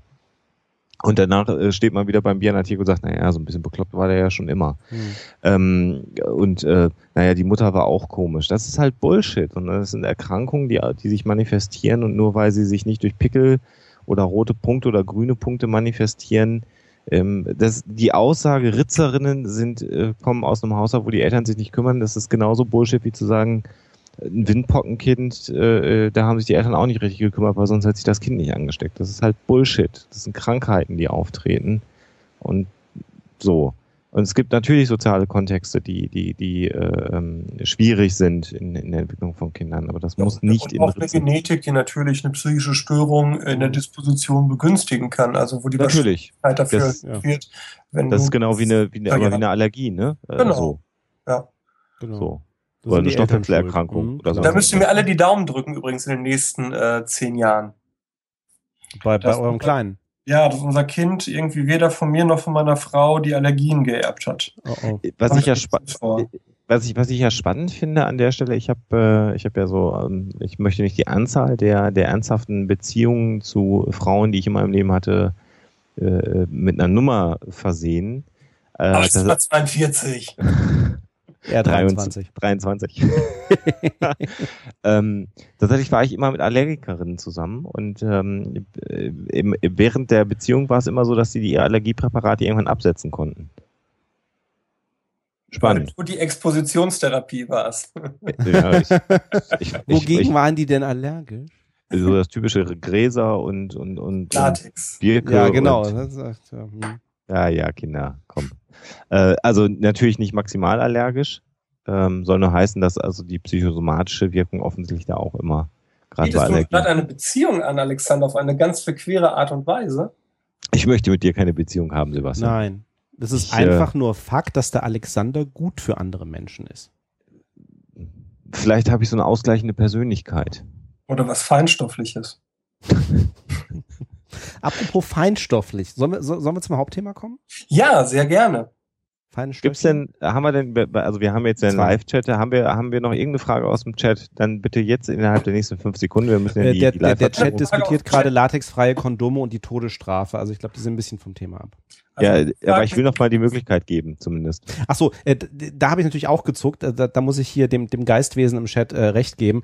Als du das Beispiel mit den Windpocken gebracht hast, dass dann die Eltern schuld dran sein sollen. Wir wollen jetzt irgendwie keine, keine Impfgegner-Diskussion aufbringen. Da sind die Eltern natürlich schon dran schuld, wenn die Kinder dann in dem Fall irgendwelche Ja, Krankheiten bekommen, Windpocken war jetzt eine blöde. Erkrankung. Aber, ja, ne, ja, aber klar, Allergien passt. Ja. Scharlach. ja. Oder? Impft man gegen Scharlach? Ich weiß nicht, wir machen ja alle Impfen mit. Ich weiß nicht, wogegen. Wogegen? Was, was, was das Kind dann noch bekommen kann. Ja. Ähm, Ist Scharlach, kann man dagegen impfen? Nee, ne? Diskordianisches Drüsenfieber. Wir sind ja keine Ärzte, ne? Nee, keine Ahnung. Das kann ja mal einer kurz mal nachschlagen vielleicht. Aber gibt's denn, gibt's denn noch zum Thema Zwänge für die Personen, die sich im Chat befinden, etwas, was sie wissen möchten oder eine Frage? Weil sonst würden wir weitermachen. Ich denke gleich. nicht, weil sonst wäre es jetzt gekommen. Ja. Wir warten fünf Sekunden, weil wir kennen ja die Verzögerung im Chat, ne? Mit dem Also. Jig Jigsaw hat noch eine Frage gestellt und zwar fragt er, gibt es Fälle, wo sich jemand ritzt, bis das Blut fließt aus Angst, dass das Herz nicht mehr schlägt? Ähm, hab ich weder gelesen noch, noch gehört. Es Ähm, gibt Fälle, ähm, jetzt fällt mir der Name der, der Störung nicht ein, die ist sehr selten, wo Leute davon, das ist aber im Rahmen der ähm, dissoziativen Störung, wenn Menschen glauben, dass gewisse Organe im Inneren beispielsweise bereits verrottet sind oder nicht mehr, äh, das Herz zum Beispiel nicht mehr schlägt, ja. So, Ja. Das gibt es als dissoziative Störung, ähm, zählt aber nicht zu den äh, Zwangsstörungen. Das sind Leute, die sich dann beispielsweise eben auch äh, die Bauchdecke öffnen oder ähnliches, um äh, sicher zu gehen oder so. Aber das ist, das habe ich gelesen in einem äh, Buch über seltene psychische Störungen. Ist also wohl etwas, was äh, ja eben selten ist, sonst wird das Buch ja auch nicht äh, seltene psychische Störungen heißen. das ist halt aber eine steile These, Sebastian. Man muss einfach auch mal progressiv sein. Okay. Sollen wir, sollen wir eine Pause machen oder sollen wir direkt Ich würde sagen, wir machen eine äh, GEMA-freie Musik, die wir hier reinschneiden. eine Ge- GEMA-freie GEMA, Musik? GEMA-freie Mu Du hast GEMA-freie Musik? Das, also der Teil bleibt ja jetzt drin, deswegen sage Nein, ich jetzt äh, was, was, was, was Herr Bartoschek in seiner unnachahmlich diskordianischen Art sagen wollte, ist, wir, wir, wir bringen jetzt mal äh, ein bisschen Musik, die wir dann ganz GEMA-gerecht aus dem eigentlichen Podcast wieder rausschneiden werden. Wir machen jetzt einfach mal eine Pinkelpause von fünf Minuten. Genau. Äh, Oder und- kacken, je nachdem, was man in fünf Minuten schafft. wobei aber ich gerade das, darf ich hier nicht kacken sagen? Ist, Darfst du schon, ich weiß noch nicht, ob wir Stücke haben, die fünf Minuten lang sind. Genau. Ich muss nämlich jetzt gerade mal gucken, das Stück, was wir jetzt einspielen. Und äh, die Tonqualität ist nicht gut, das wissen wir, das ist dem Setup geschuldet. Äh, aber es, es unterhält euch ein ganz kleines bisschen. das es sind liegt übrigens- daran, dass die NSA die Bandbreite abgreift. Genau. Äh, Sebastian, nicht vergessen, auf stumm zu gehen. Wollte ich nur gesagt haben. Äh, genau, und wir haben übrigens drei Minuten 31 für all diejenigen, die es. Äh, Die sind stumm, das werde ich irgendwo. Halt, jetzt mal sagen. eine, eine, eine Frage gibt's noch gerade. Äh, nämlich die Frage, die beantworten wir jetzt noch gerade. Zwangsstörung oder Anfälligkeit dafür, ob die vererblich sind, wird gefragt im Chat. ja. Ähm, kann man so direkt nicht sagen, was aber scheinbar so zu sein scheint und was gut belegt ist, ist, dass die, wie wir sagen würden, Vulnerabilität für psychische Erkrankungen, also die Wahrscheinlichkeit an einer psychischen Erkrankung im Leb Lauf seines Lebens zu erkranken, dann höher ist, wenn es eine äh, psychologische oder psychopathologische Erkrankung bei den Eltern gegeben hat. Aber nicht eine 1 zu 1 Vererbung. Das scheint so noch nicht Ja. nachgewiesen zu sein. Und Also ich ich hätte jetzt aus, ganz platt Ja gesagt und gesagt, um ein Drittel erhöhte Wahrscheinlichkeit für alle psychischen Störungen bei Vorliegen irgendeiner psychischen Störung. aber nicht ein Drittel höher, wenn jemand Zwänge hat, dass du ein Drittel höher das Risiko hast, Zwänge zu entwickeln, sondern eine beliebige. Ja, ja, genau. Ja. Ja? Eine, eine quasi beliebige. Also ich glaube, auf das Thema kommen wir auch gleich ohnehin nochmal äh, bei unserem Hauptthema, weil Bei den irgendwie Süchten. Ja, bei den Süchten. das wäre natürlich auch was. In the Garden of Eden. Du, du, du, du, du, du, don't you? Da gibt's der, der Garden da wieder oder Garden of Eden? Nee, Garden of Eden ist noch was anderes, ne? Ja, nee, in the Garden of Eden ist die Simpsons-Version von In der Garde da wieder. Das ist das mit der Oma an der Orgel, ne? Genau. Wir machen jetzt erstmal hier äh, ein schönes Lied. Ähm, äh, soll ich den Titel sagen? Boah, das ist ja scheißegal. Haben wir bisher auch mal gemacht. Lucy in the Sky with Diamonds. Und was das mit Drogen zu tun hat von den Beatles, das erarbeiten wir in 3 Minuten 31 und ich würde sagen, bis gleich und wir machen uns mal gerade stumm. Wo mache ich denn diese Stummen? Hallo, hallo. Ja, gucken wir mal, ob es den Stream zerlegt hat oder ob es einfach nur die Musik von Alexander zerlegt hat. Ich sing einfach mal. Ja.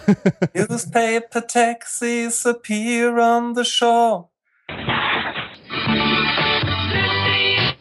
das kann keiner ertragen. nee, das ist, äh, ist okay. Das ist okay. Nee, ähm, ach, es könnte sein, dass es den Herrn, äh, Der ja, Elektrobier sagt, er hört nur die Musik oder nur den Stream? wie bitte?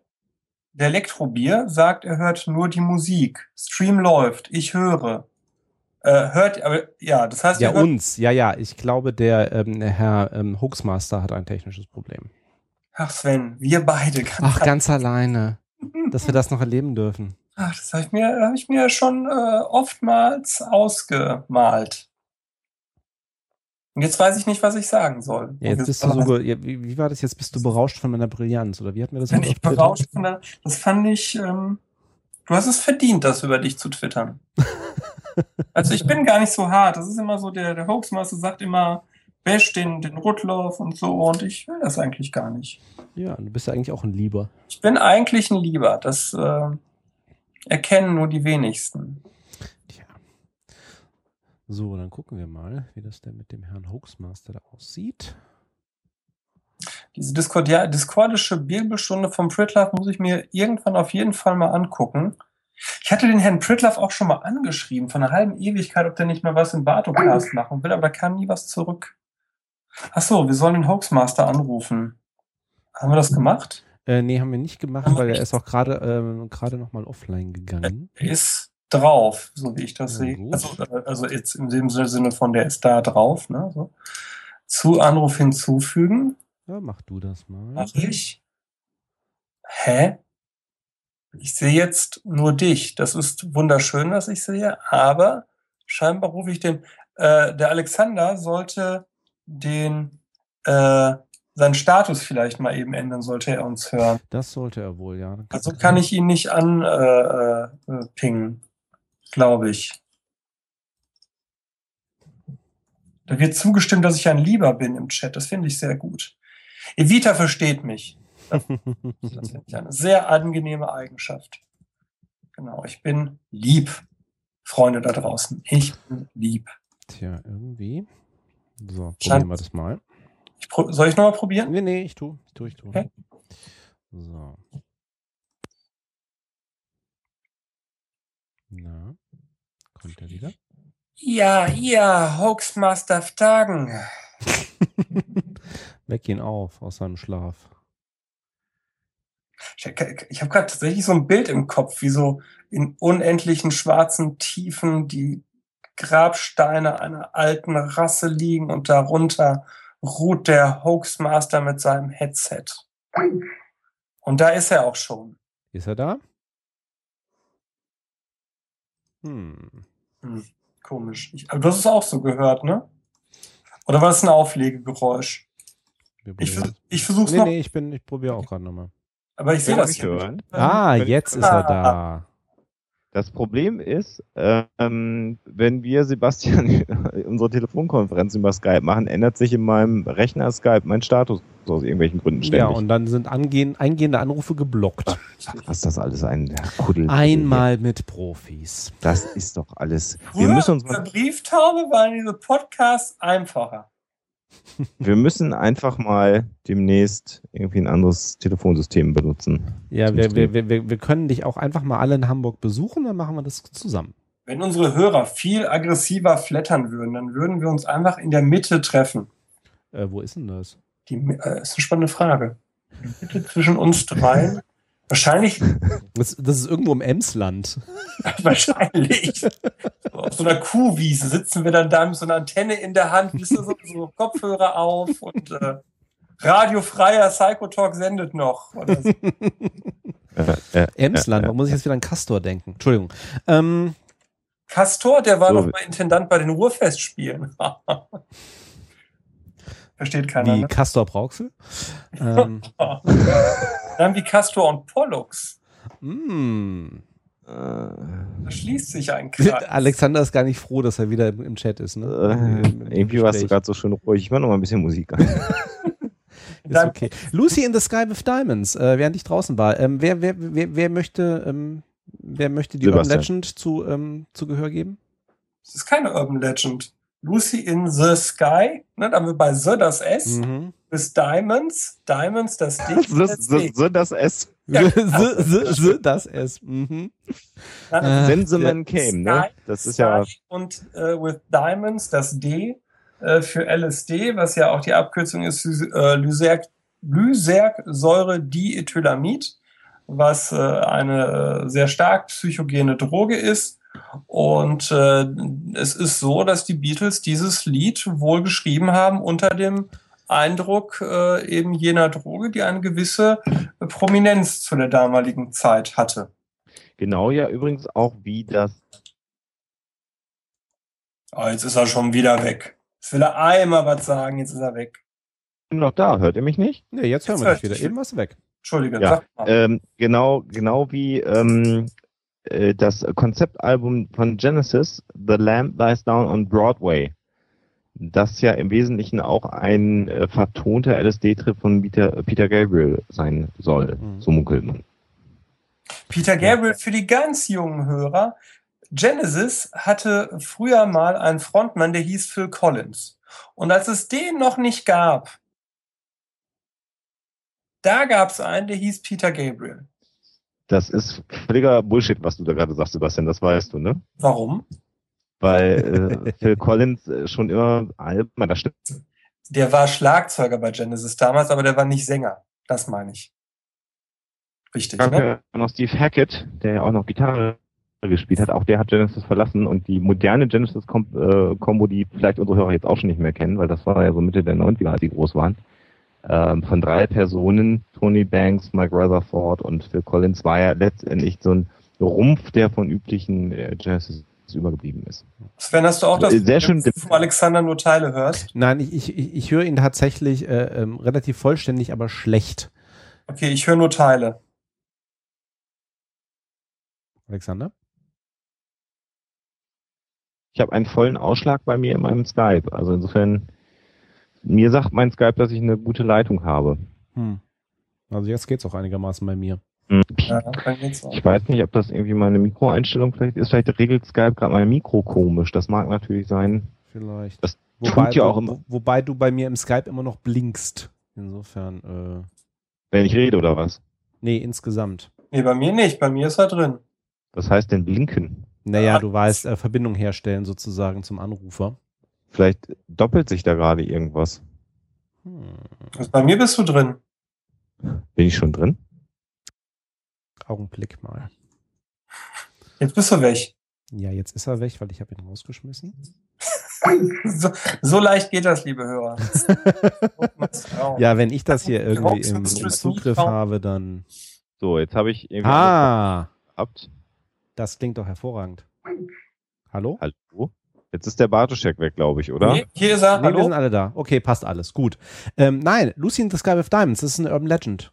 Ähm, ähm, das das ähm, Lied hat, ähm, also ich habe es auch gerade, weil das hat mir die Liebste nämlich zugerufen äh, in, in der Pause und ich habe es auch gerade tatsächlich nochmal nachgeguckt.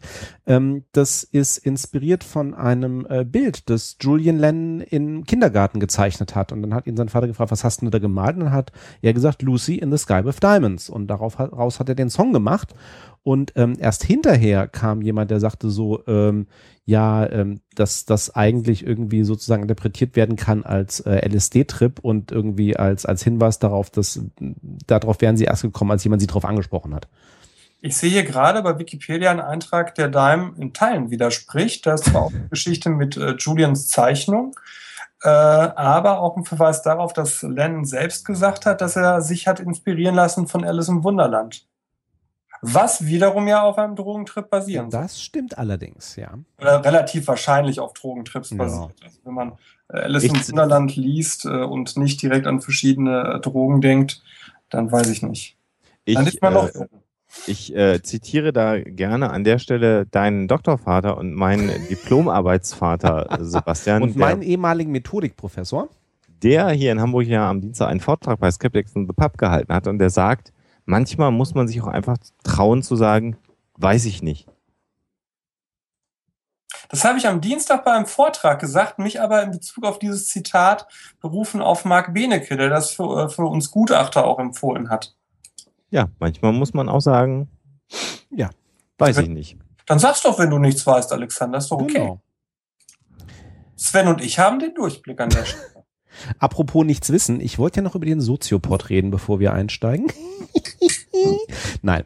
Ähm, äh, es war tatsächlich sehr interessant. Ähm, äh, ich habe ja vorhin schon gesagt, äh, ne, Thema für die Sendung steht fest und plötzlich sieht man das Thema überall. Ich habe dann mal den Soziopod gehört und bin prompt als erstes in die Folge 30 reingerutscht zum Thema Drogen, Rausch, Sucht, Profit. Ähm, wer den Soziopod nicht kennt, ähm, und äh, ich hoffe, die ähm, unsere Zuhörer kennen den, ähm, Soziopod ist ein Projekt von äh, Dr. Nils Köbel und Patrick Breitenbach. Ähm, und das ist der erste Podcast, der einen Grimme Online Award gewonnen hat dieses Jahr. Ähm, vorher gab es die Kategorie nicht. Und ähm, ja, ähm, Nils Köbel ist tatsächlich Soziologe an der Uni Mainz. Patrick Breitenbach ist auch Dozent, aber was Soziologie angeht, so Autodidakt. Und ähm, so ähnlich wie wir uns eben Themen aus psychologischer Sicht nähern, nähern die sich Themen aus äh, soziologischer Sicht, aber eben auch mit sehr viel Theorie mit drin, aber kann man sehr gut anhören. Die Drogenfolge fand ich auch sehr gut, wie sie sie aufgebaut haben.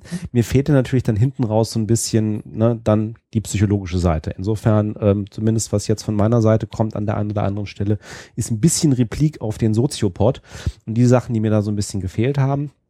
Wobei ich sehr schön fand, ähm, die deutsche Podcast-Szene hält ja zusammen. Ähm, ich habe dann gleich in den Kommentaren zur Folge ähm, unter anderem dann äh, Hinweise von äh, Insider, der auch hier schon wieder im Chat ist, äh, gesehen ähm, auf einige gute Studien, die so ein bisschen was untermauert haben von der psychologischen Seite her, worauf dann ähm, Nils und Patrick zwar eingingen, aber natürlich dann ähm, nicht so ganz sattelfest waren. Insofern könnte es sein, dass ich im Laufe ähm, der verbleibenden Folge ab und zu nochmal auf den Soziopod äh, komme, wenn das ein Thema betrifft, ähm, worüber die auch geredet haben was da sehr schön an der Stelle ist, und ähm, das ist ja gerade das, äh, Sebastian, warum wir ja Sven auch in dieser Sendung brauchen. Du hast, du hast diese, diesen, diesen langen Disclaimer, äh, der im Vorgriff schon sagen soll, wenn ich die Folge des Soziopods gleich auseinandernehme, dann seid mir bitte nicht böse. nein, nein, Du meinst, das war jetzt die Rutlosche Variante dieser das Aussage? Soll, ja. ähm, nein, also nein, also meine Kurzfassung. Also ich möchte die, die Folge ist sehr hörenswert. Ich möchte sie auch allen Hörern empfehlen, weil ich glaube, dass sie ähm, ohne jetzt zu wissen, was wir jetzt konkret die nächsten zwei Stunden noch machen werden zu dem Thema. Ich glaube, dass sich die beiden Folgen sehr gut ergänzen werden, ähm, weil die beiden natürlich einen, einen sehr anderen Blick darauf haben. Die haben sich auch sehr viel über Drogenpolitik noch unterhalten und ähm, äh, sich leider irgendwie so gegen Ende, das wurde auch von einigen Hörern angemerkt, ähm, dann so äh, über unterschiedliche Ansichten zu, zu Drogen im Grunde ähm, ähm, sehr stark diskutiert, wobei sie letztendlich der gleichen Meinung waren und so ein bisschen aneinander vorbeigeredet haben. Ähm, was mich tatsächlich aus psychologischer Sicht gestört hat, war das zum ganzen Thema, ähm, wie kommt es jetzt eigentlich zur Abhängigkeit und äh, ich glaube Therapie, weiß ich gar nicht, ob das überhaupt erwähnt wurde, ähm, kam im Grunde nur tiefenpsychologische Ansätze und das fiel mir auch schon an anderen Stellen auf, ähm, Freud und Konsorten haben natürlich auch in der Soziologie-Geschichte einen ziemlich starken Einfluss hinterlassen. Insbesondere äh, in dem ne? Raum, aus dem äh, der äh, Nils Köbel Nils äh, kommt. Also ja. das ist ja, das ist ja irgendwie ne, Tiefenpsychologie pur. Das ist ja auch mein großer Kritikpunkt am Soziopod, den ich sehr schätze, den ich auch tatsächlich immer mal wieder sehr gerne höre. Äh, aber tatsächlich, da fehlt mir manchmal der evidenzbasierte Genau. psychologische Logische, Blick ja. auf manche Dinge. Äh, Wenn ich mehr Zeit hätte, würde ich auch, glaube ich, durchaus das ein oder andere Mal da viel mehr kommentieren oder mit den beiden mal Ja. sogar mal ins Gericht gehen. Aber vielleicht ergibt sich das ja nochmal Ja, genau. irgendwann. Gucken wir mal. Also insofern, also ähm, ähm, ist das, ähm, möchte ich die Folge nicht auseinandernehmen. Also ich glaube so zu äh, aus psychologischer Sicht zu 70 Prozent sehr gut hörbar. Und zu Recht äh, äh, hier Grimme-Preis und so Ja, immer ja, gut. klar. Also das ist, äh, wurde, wurde auch mal Zeit. Also ist auch äh, ansonsten äh, gut recherchiert, ist interessant zuzuhören. Die beiden machen das sehr, äh, sehr verständlich. Au- Auf der einen Seite sehr verständlich, auf der anderen Seite finde ich auf einem, auf einem ähm, sehr guten Niveau, was schön ähm, intellektuell anregend ist, ohne jetzt so überfrachtend, überfrachtend akademisch zu sein. An manchen Stellen, klar, wenn es dann sehr stark irgendwie auch in Philosophiegeschichte reingeht, ähm, dann kann der eine oder andere mal für ein paar Minuten irgendwie aussteigen. Aber ansonsten passt das, glaube ich, sehr gut. Interessanterweise auch, ich habe danach, ich, das ist eine von zwei Folgen, die ich gehört habe, weil ich jetzt erst eingestiegen bin. Äh, kürz, ja, genau, kürzliche Folge zum Thema Demokratie, natürlich vor den aktuellen Geschehnissen, NSA-Skandal etc. Auch sehr hörenswert. Das ist Aber auch das spannend, dass du NSA sagst. Das finde ich ja auch super. NSA, ja, sorry. Das Nee, ist- finde ich super, dass du NSA sagst. Weil eigentlich müsste man ja NSA sagen. Die nach Nationale Sicherheitsagentur. Ja. Aber für jemanden, der Viva Britannia macht, National Security Agency. das sind die Amerikaner, das hat ja mit Br- Britannien nichts zu tun, das sind ja die Ausgewanderten. sie haben aber schon eine ähnliche Sprache. Die sind natürlich auch äh, Iren gewesen, ne? Also bitte, ja, ähnliche Sprache. Ja, Sprache entwickelt sich weiter. Das fällt den Engländern immer wieder schwer, ne? Das weiß ich. Und den Iren. Was, was machen wir hier eigentlich hier gerade? Wir sind äh, äh, Ja, Psychotalk ihr redet über ne? den Soziopod und ich warte, bis wir äh, zu unserem Podcast. Psychotalk Drogen. Ähm, Herr Bartoschek, was ist denn eine Droge? Ich habe keine Definition im Kopf. Ich hätte jetzt gesagt, eine äh, äh, Substanz, die. Ich habe keine Definition. Also ich habe, ich, ich kann mal versuchen. Du hast ja bestimmt eine stehen. Meine Definition wäre äh, eine Droge, die eingenommen wird, um einer Wirkung willen, die nicht den primären physischen Bedürfnissen entspricht. Als Droge werden im heutigen deutschen Sprachgebrauch stark wirksame psychotrope Substanzen und Zubereitungen aus solchen bezeichnet, sagt Wikipedia. Mhm, genau, ja, das im, heißt, im Deutschen. dementsprechend wäre Zigaretten wären keine Drogen. Nach der Definition. Äh, Allgemein weisen Drogen eine bewusstseins- und wahrnehmungsverändernde Wirkung auf. Traditionell als Genussmittel verwendete oder als Medikament eingestufte Drogen werden in der öffentlichen Wahrnehmung oft nicht als solche betrachtet, obwohl in geeigneter Dosierung und Einnahmeform ebenfalls Rausch oder erheblich veränderte Bewusstseinszustände auftreten Genau. können. Genau. Ähm, Ähm, ich, ich, Alles eine Droge. Es kommt nur auf die Menge an. Einige Drogen werden in Teilen der Welt traditionell als Genussmittel genutzt. Hierzu zählen unter anderem Koffein, Kaffee, Tee, Alkohol, Bier, Wein, Schnaps, Nikotin, Tabak, Cannabis, Marihuana, Haschisch, Betel sowie Krat. mhm. Ich habe zwei Jahre lang ohne jede Art von Drogen gelebt. Straight Edge. So ist es. ähm, ja, nach dieser Drogendefinition schon. Also, weil das, das Spannende ist ja, ne, Viva Britannia lässt grüßen, äh, im Englischen ist Drug ein Medikament erstmal. Stimmt. Ne? Äh, Drugstore. Ähm, wobei im Deutschen ja auch, ne? Drogerie. Ähm, da, das habe ich auch tatsächlich erst im Soziopod gelernt, nämlich das eigentliche Wort kommt aus dem Niederländischen und ist, heißt eigentlich nur getrocknetes oder gelagertes, weil das waren einfach irgendwie nur Sachen, also auch äh, das, was man im Grunde heute in der, in der deutschen Drogerie findet, also im Grunde ähm, auch wirklich Lebensmittel zum Teil, äh, äh, eingemachtes etc., das waren einfach Sachen, die auf Lager waren, wo du halt hingegangen bist und die Sachen für den täglichen Bedarf geholt hast. So, so entstand das mal ursprünglich und da waren Also- natürlich dann auch Heilkräuter mal mit dabei und ähnliches. Also eher verwandt mit Dröge Dröge, genau. von trocken. Trocken, genau. Ach, Daher kommt eigentlich der Begriff Droge. Äh, aber stimmt natürlich. Also im, im, im Englischen Drug natürlich in erster Linie eben für alles, was irgendwie sozusagen medikamentös ist.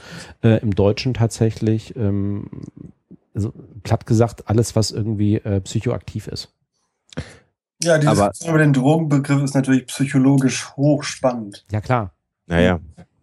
Gerade wenn du heute in Bereiche gehst wie äh, Internetsucht, äh, äh, Kommunikationssucht, kann man das sagen? Handy, so, Twitter, Wer unterscheidet zwischen stofflichen und nicht stofflichen Süchten? Ja, okay. Das ist die Arbeitsdefinition. Wo, wo, wobei, Sebastian, ich will dich da nicht ganz rauslassen. Ne? Also klar, Rauchen, nicht psychotrop, aber schon. Ja, gut, psycho, ja, gut psychoaktiv. Schon physiologisch. Natürlich, schon natürlich, natürlich aktiv. Ja gut, also nicht halluzinogen, aber psychoaktiv. Stimmt. Ja, psychoaktiv, genau. Ja, ähm, ja, halluzinogen sind ja auch nicht alle Drogen. Also nee. das ist ja. Die wenig, also ich weiß nicht, ob die wenigsten, aber genau, das ist eine. Also deswegen spannenderweise, spannenderweise ja die halluzinogenen Drogen. Also wenn wir, wir haben ja mhm. vorhin schon über LSD sehr ausführlich gesprochen. LSD hat ja im Prinzip ähm, kein äh, Abhängigkeitspotenzial. Also es macht nicht körperlich abhängig. Ja, spannenderweise. Da müssen, da, genau, da müssen wir auch noch im Detail drauf kommen. Weil ja, nicht nur im Prinzip, de facto. De facto, de facto ja, ne? ja, ja, genau. genau. LSD macht ebenso wenig abhängig wie äh, MDMA, also die Reihenform von Ecstasy. Ja. Genau wie MDMA, also Ecstasy, das, was als Ecstasy bekannt ist, auch keine euphorisierende Wirkung hat.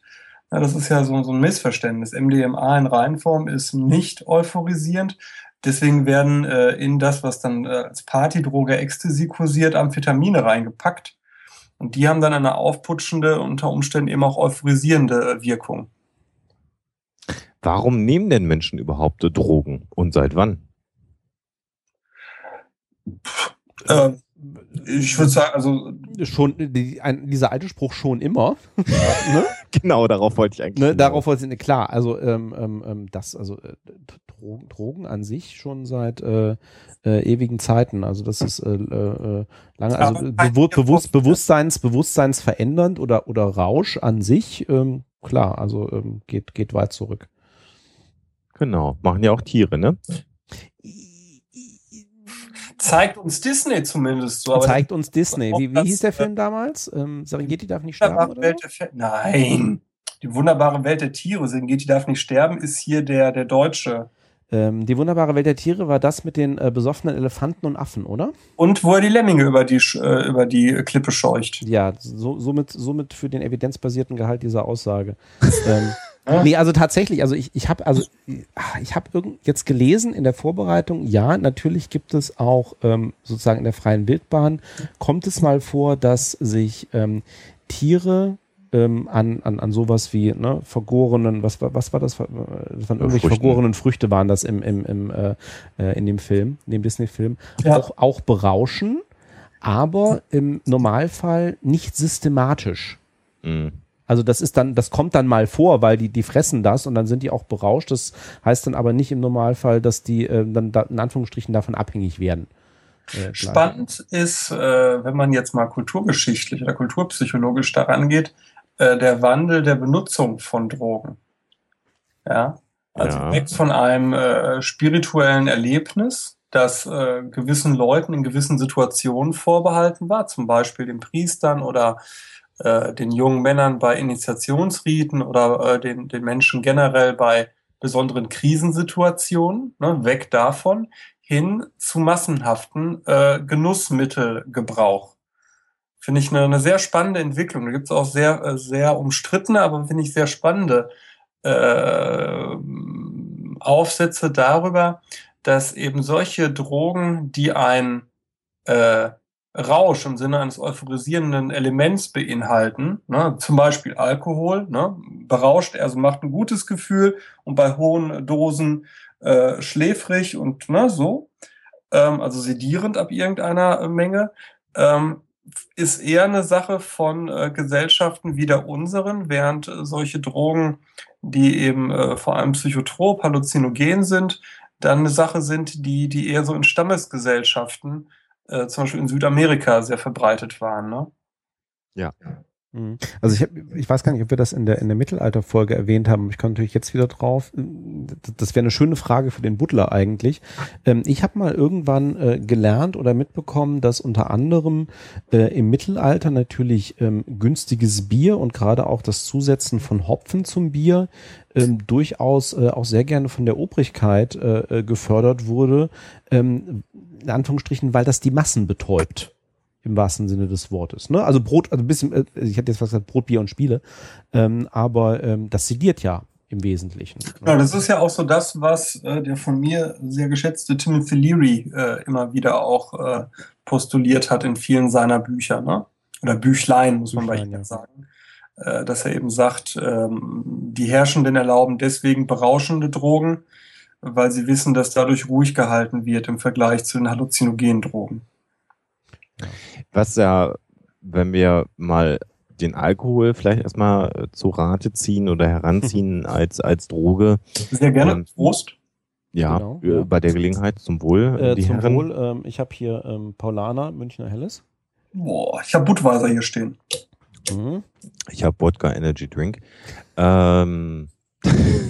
ah, sowohl aufputschend als auch das kann sedierend. Ja, das kann ich nicht trinken. Ich äh, habe zwei Abende mal versucht, Wodka äh, Red Bull zu trinken. Hast du schon mal erzählt?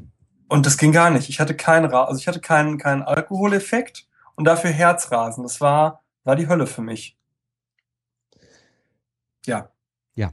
Äh, Alkohol wolltest du zu. Genau, also Alkohol auch in Bezug auf ähm, psychische Störungen. Also ganz häufig ist es ja so, dass ähm, ähm, Menschen mit einer psychischen Störung auch häufig zumindest einen alkoholischen, also einen Alkoholmissbrauch äh, in ihrer Vita haben, ähm, weil Alkohol gerne als Selbstmedikation genommen wird.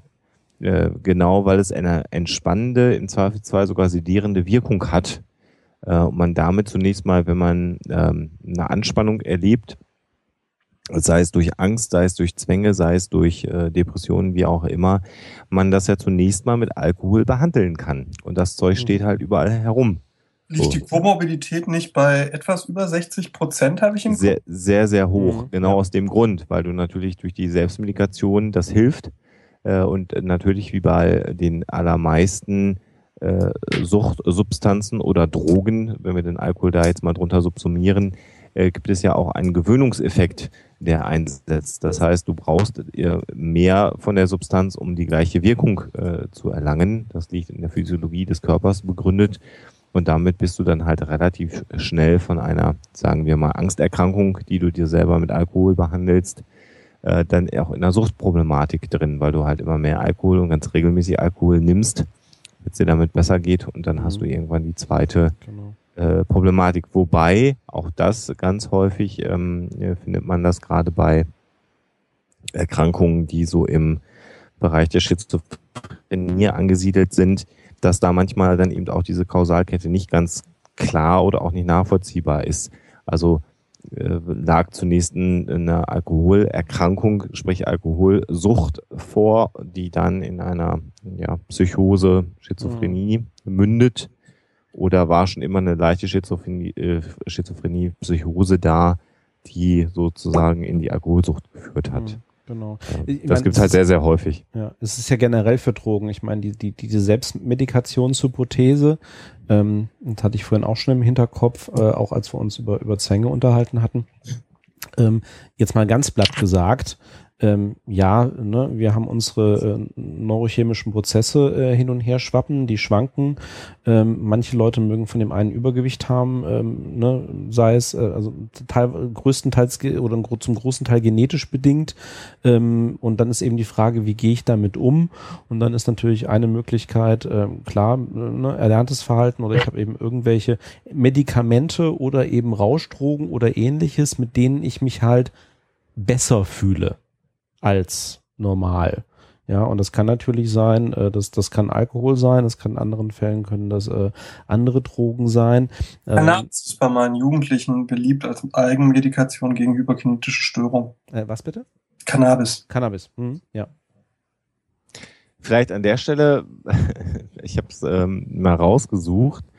Äh, wir hatten ja schon so ein bisschen diesen äh, Sebastian hat es Stammeskontext genannt. Also da waren es ja dann eher die Medizinmänner, die äh, psychoaktive Substanzen zu sich genommen haben, halluzinogene Substanzen, um ähm, ja mit, ich sag mal, mit den Göttern zu kommunizieren, Visionen zu haben, mit der Natur zu kommunizieren, je nachdem, wie die persönliche äh, oder, oder die Stammesritenlandschaft ausgesehen hat. Ähm, katholische Kirche, äh, Weihrauch. Mhm. Ähm, ich habe das mal rausgesucht, das ist nämlich ganz spannend, weil das habe ich auch lange Zeit geglaubt, dass im Weihrauch Tetrahydrocannabinol vorhanden sein soll, also THC. Okay. Mhm. Äh, das gleiche, was in Cannabis drin ist. Dem scheint übrigens nicht so zu sein. Okay. Ganz, ganz spannend. Sondern es gibt einen Stoff allerdings, der psychoaktiv ist im Weihrauch, das Incensol. So nennt sich das. Incensol ist auch ein schöner Begriff. Das ist so ein bisschen wie Anobtainium. Ja, das ist okay. Wie ja. das? Ähm, ich habe es hier gerade geöffnet. Möchtest du es physiologisch haben oder in der direkten Wirkung auf den äh, Körper? Wenn es nicht zu langweilig wird, gerne auch physiologisch. Ja, also als ist ein wirkungsvoller Agonist des Transient Receptor Potential Vanilloid 3 Kanals ähm, äh, eines Ionenkanals, der in der Haut an der Wahrnehmung von Wärmereizen beteiligt ist. Aha. Das Ganze wirkt Passt. antidepressiv im menschlichen Gehirn. Ähm, nee, Moment, äh, wurde nicht nachgewiesen. Ähm, okay. Bei, Im Tiermodell zeigt es Effekte, die einer angstlösenden und antidepressiven Wirkung ähnlich waren, im menschlichen Gehirn aber nicht nachgewiesen. Okay. So. Weil ich bin mal von äh, Weihrauch ohnmächtig geworden. Bei der frohen Leichnamsprozession. Das werde ich nie vergessen. Da war ich yeah. Messdiener. Und das war das erste Mal, dass ich so dabei war bei den massiven Weihrauchfässern. Mhm. Und äh, ich weiß noch, ne, wobei das wird ein Kreislaufding gewesen sein, deswegen wurde mir wahrscheinlich kalt. Ich weiß noch, mir wurde kalt und ich gab meinem, meinem Kollegen, der neben mir stand, äh, die, also wir waren Kerzenträger, äh, ne, keine, keine Messdiener, sondern die Kerzenträger. Und ich gab ihm noch mal eine Kerze, weil ich mir dachte, gib ihm besser die Kerze und dann wurde ich auf einmal in der Sakristei wach. Mhm. Ja, wobei ich natürlich an der an der Stelle, also ich meine, äh, ne, ich habe vorhin gesagt, katholisches Gymnasium, ich durfte also auch den einen oder anderen katholischen Gottesdienst mit Weihrauch mal, äh, Weihrauch mal ertragen, mhm. ähm, äh, wo ich mir schon sehr gut vorstellen kann, gerade als Messdiener, da kommt natürlich einiges zusammen. A, bist du meistens sowieso in der Wachstumsphase, ja, äh, wo, wo, wo, man, wo man häufiger mal irgendwie Kreislaufthemen haben kann. Du stehst oder läufst die meiste Zeit rum, hast vielleicht dann noch irgendwas Schweres zu tragen, hast vielleicht nichts gegessen. Und wir waren noch, angezogen, wir hatten da drei ja, ja. an und das in der Sonne. Ne? Ja, ja, und dann, und dann, und dann hast du irgendwie noch äh, Sauerstoffmangel, weil irgendwie ein Großteil des, äh, des Luftraums irgendwie mit, Wei mit Rauch verpestet ist. Ich ja. kann, ich ja. kann eh auch sowieso so diese, diese starke Konzentration von ätherischen Ölen nicht mhm. gut haben. Äh, gilt auch für Duftkerzen und so ein Zeug. Ich habe hab eine an bei mir hier im Büro. So ein Stöfchen mit, mit. Ist ja auch ein ESO ja, ich bin auch eher flauschig. Aber wisst ihr, was gerade lustig ist zum Thema Stammhirn und so? Ich habe mich gerade, als der, der Sven das so erzählte, ne, habe ich mich zurückversetzt so in diese Stimmung, wie das mhm. damals war. Und ich habe jetzt gerade einen richtig massiven Weihrauchgeruch in der Nase. Ja, Gerüche sind ja sowieso klasse. Ja, Stammhirn halt, ne? nicht in der Nase, ich weiß es. Ja, ich weiß, ne? Aber die Erinnerung, große Erinnerung. Ja. Ganz, ja. ganz, ganz extrem. Weil ja, ne, wissen wir ja auch, dass die Nase quasi der Bulbus olfactorius, äh, ich musste das ja alles mal lernen. Äh, wir alle. Ihr, ihr, ihr, alle. ihr natürlich nicht. Ja, ihr wart ja auch so einer, so einer Klecker-Uni. Die Klecker-Uni? Ich war in Münster wie du, mein Lieber. Äh, hast du auch bei, wie hieß denn der, die Physiologieprüfung gemacht, Mensch? Äh, äh, äh, ähm, ähm, irgendwas ähm, mit L. Ähm, Diagnostik hattet ihr nicht, ne, in Münster. Das hat nur wir in Bochum, oder? Diagnostik habe ich. Diagnostik, bitte, ja, hallo. Ah, Gott, wie hieß denn der? Ich komme gerade nicht mehr drauf. Ja, nachher äh, komme ich Da, da habe ich bei der Prüfung. Hm? Nee, verwechsel ich jetzt, glaube ich. Egal. Ich habe ich hab bei der Prüfung habe ich gedacht, das ist Dr. Best. Also, weil die Vorlesung hat ein anderer Typ gegeben. Und als der dann bei der Prüfung die Tür aufmachte, hatte der einen weißen Kittel, so ein Bärtchen und weiße Haare. Und ich habe gedacht, der macht gleich sein Mäntelchen auf und sagt, habe ich Ihnen schon unsere neue Zahnbürste gezeigt. und hat eine, hat eine Tomate. scheinen einige der äh, Fächer von Zahnmedizinern unterrichtet worden zu sein. Oder von Zahnarztfrauen vielleicht auch. von Zahnarztfrauen, ja.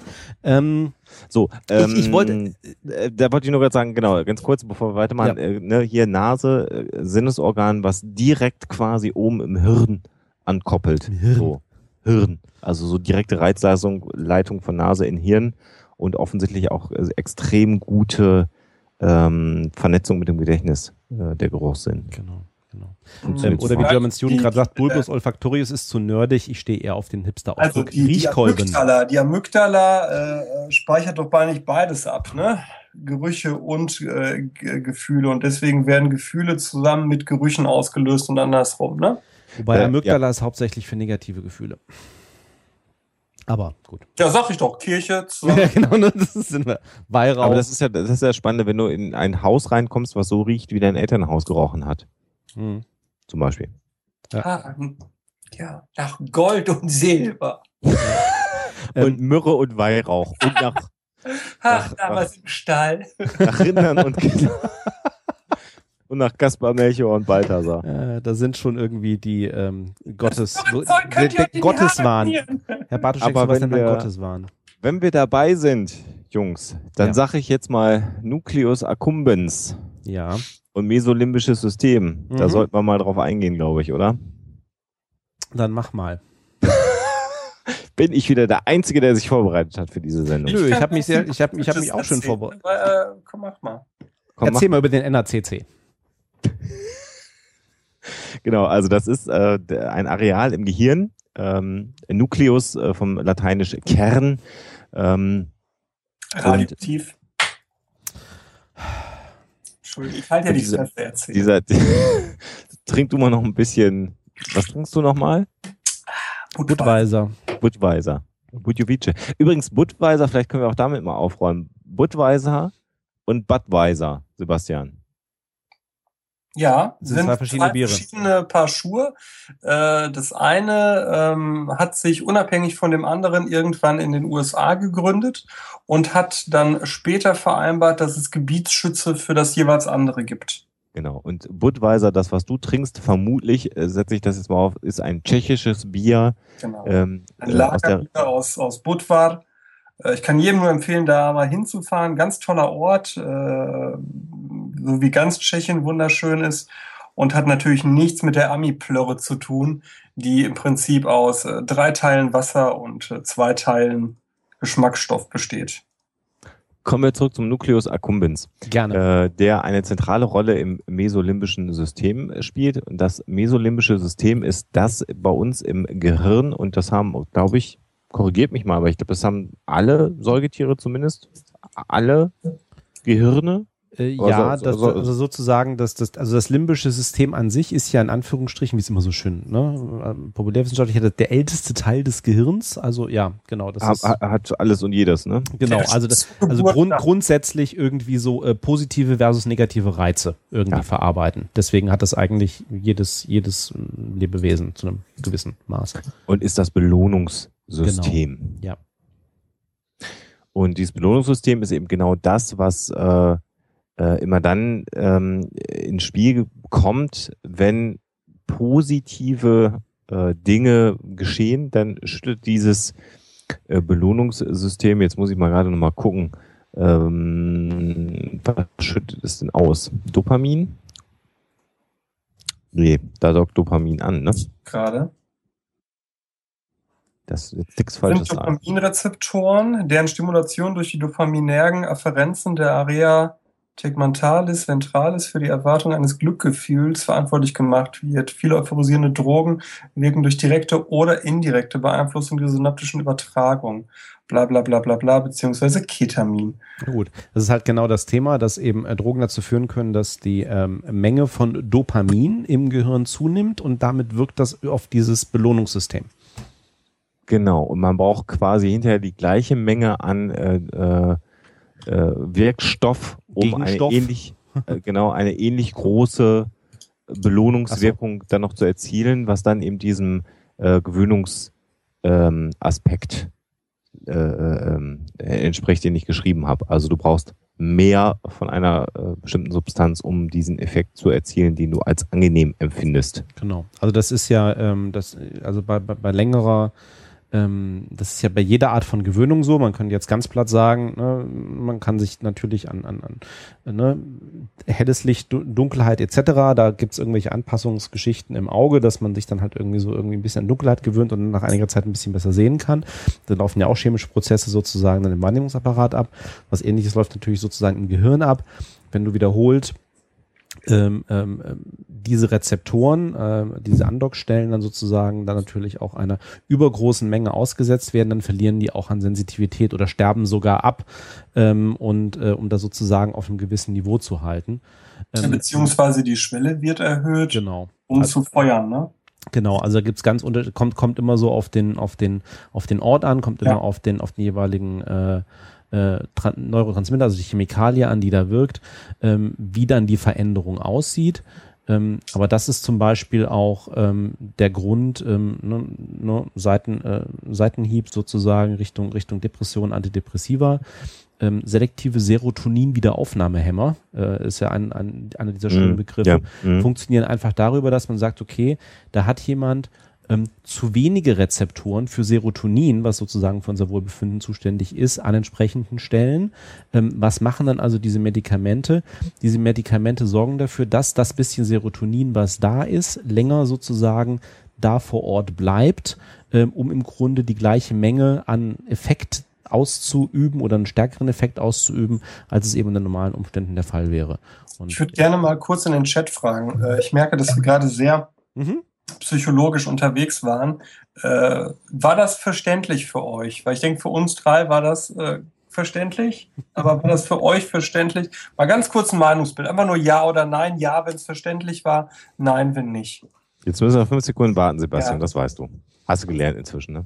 Ich muss mich jetzt muten, ne? Oder so. Genau, geh mal weg.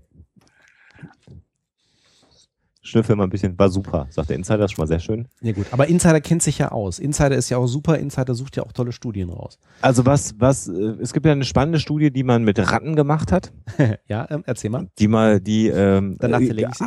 hat, hat's die gegeben? Also ich meine, ich, Die hat es gegeben. Es hat mehrere Studien gegeben. Aber erzähl erst mal die Studie. Genau, also die, die ich meine, die äh, du wahrscheinlich auch meinst, ist die, wo man ähm, eine Elektrode in, in, in das Gehirn äh, einer Ratte implantiert hat ähm, und ihr äh, zwei Tasten zur Verfügung gegeben hat, der Ratte, auf die sie mit ihren Vorderpfoten drauftreten konnte. Bei der einen ähm, Taste gab es Futter, so dass sie sich äh, was zu essen holen konnten und bei der anderen Taste konnten sie die Elektrode, die sie im Hirn hatten, reizen und das führte dazu, dass das Belohnungssystem im Gehirn gereizt wurde. Und es gibt Studien, äh, wo die Ratten zum Teil verhungert sind, weil sie sich ständig die Stimulation des Belohnungssystems ähm, geholt haben und das toll fanden und darüber letztendlich die Nahrungsaufnahme Mhm. vergessen haben. Ja, die Studien äh, gab es. Es gab auch andere Studien, die sogar noch näher an unserem konkreten Thema dran sind, nämlich an Drogen. Es gibt vergleichbare Drogen, wo ähm, Ratten zum Beispiel die Wahl hatten äh, zwischen ähm, auch äh, drogenversetztem ähm, äh, Wasser oder normalem Wasser und sie haben dann also ähm, das, das drogenversetzte Wasser irgendwie bevorzugt, ähm, was dann eben auch ähm, unter anderem herangezogen wurde, ne, Thema Tiermodell, ähm, als Gefährlichkeit, was eben Abhängigkeitspotenzial von Drogen angeht. Insbesondere, weil daraus abgeleitet wurde, naja, ähm, nachdem die sozusagen den ersten Schuss sich da gegeben haben mit, mit Heroin oder vergleichbaren Drogen, ähm, war das im Grunde ein unauf- unaufhaltsamer Prozess. Und daher kommt also auch so ein bisschen Thema Drogenpolitik, ah, gar nicht erst einmal probieren, weil die machen sofort abhängig. Mhm. So, und, so, da gibt okay. es, und da gibt es natürlich eine entsprechende Kritik zu, wo auch gesagt wurde, also es gab dann in den, in den ähm, äh, 70er Jahren kam dann mal ähm, ein kanadischer Psychologe da drauf und hat gesagt, naja, wenn man sich diese Experimente mal anguckt, ähm, das waren ja auch ziemlich lebensunwürdige Umstände, in denen diese Ratten waren und hat also festgestellt, weil die waren natürlich sozusagen in Isolationshaft und da fanden dann eben auch diese in ganz kleinen Käfigen, da fanden dann auch wiederum diese Experimente statt und er hat im Grunde die gleichen Studien nochmal gemacht, nur dass er sozusagen Ratten, die ja soziale Wesen sind, ähm, zusammen in einem größeren Käfig gehalten hat, hat dann die gleichen Experimente gemacht und hat festgestellt, hm, diese ähm, Entstehung von Abhängigkeit ist gar nicht mehr so groß, ist deutlich geringer, weil die Ratten auch tatsächlich ähm, sozialen Kontakt haben, Ausgleich haben, sich an anderen Stellen Stimulation suchen können, ähm, was natürlich zum Thema ähm, Drogenabhängigkeit und Drogenpolitik natürlich auch nochmal ein interessanter Punkt ist, ähm, Mhm. was Entstehung und sozusagen Aufrechterhaltung von Abhängigkeit angeht. Lass uns noch ganz kurz zum, zum Thema Belohnungssystem noch Mhm. zwei Sachen sagen, was natürlich auch im Belohnungssystem äh, funktioniert. Tatsächlich Sex, ähm, ne? also der Orgasmus, das ist eine ganz klare äh, Ausschüttung, die ganz klar am, am Belohnungssystem andockt. Deswegen macht das halt auch so viel Spaß, Sex zu haben. Ähm, das zweite eben ähm, Sportler, die äh, Ausdauersport betreiben, Marathonläufer und auch andere Sportarten, die ja dann immer von dieser äh, berühmten Endorphinausschüttung sprechen, und dann über diesen Rauschzustand äh, sprechen, wenn sie eben ausführlich Sport treiben. Auch das läuft über das mesolimbische mhm. System an der Stelle. Also das geht halt auch ohne Drogen, das geht auch quasi mit körpereigenen genau. Dingen. Und wenn man denn ganz glücklich ist, kriegt man das auch hin, wenn man einfach mal zufrieden ist oder was Schönes genau. isst oder schönes Bild sieht oder tolle Musik hört. All das kann natürlich auch genau. Reaktionen im mesolimbischen System, im Belohnungssystem auslösen. Oder unter Umständen, wie, wie Elektrobier gerade auch im, im Chat noch sagt, Runners High, ne? also ne, bei, genau, bei genau. Läufern genau. äh, etc., die dann eben auch nochmal einen äh, ne, entsprechenden äh, Schub kriegen. Das ist eben genau wie, sehr platt gesagt, wir Menschen oder eigentlich alle, alle Lebewesen eben auch funktionieren. Wir haben dieses, wir haben Belohnungssystem, wir haben auf der anderen Seite auch in gewissem Maße ein Bestrafungssystem. Und ähm, wir lernen im Laufe der Zeit, was tut uns gut, was ist vielleicht nicht so gut für uns äh, in gewissem Maße. Und ähm, bei manchen, ne, da sind wir, sind wir beim Thema von wegen, was ist logisch, was ist rational. Ähm, manche Sachen tun uns im Moment gut, sind vielleicht langfristig keine gute Idee, aber trotzdem finden wir es dann halt irgendwie angenehm, uns dann zu berauschen, die Zigarette zu rauchen im Hier und Jetzt, weil sie sozusagen im positiven Sinne einen Kick auslöst, uns entweder, also auf jeden Fall besser fühlen lässt, sage ich jetzt mal, bis zu einem gewissen Maße. Wusstet ihr übrigens, dass äh, viele der Leute, die eine Überdose, an einer Überdosis Drogen versterben, in dem Moment eine Drogendosis gehabt haben, die gar nicht höher war, als die sie sonst auch immer konsumiert haben? Also bei Heroin jetzt?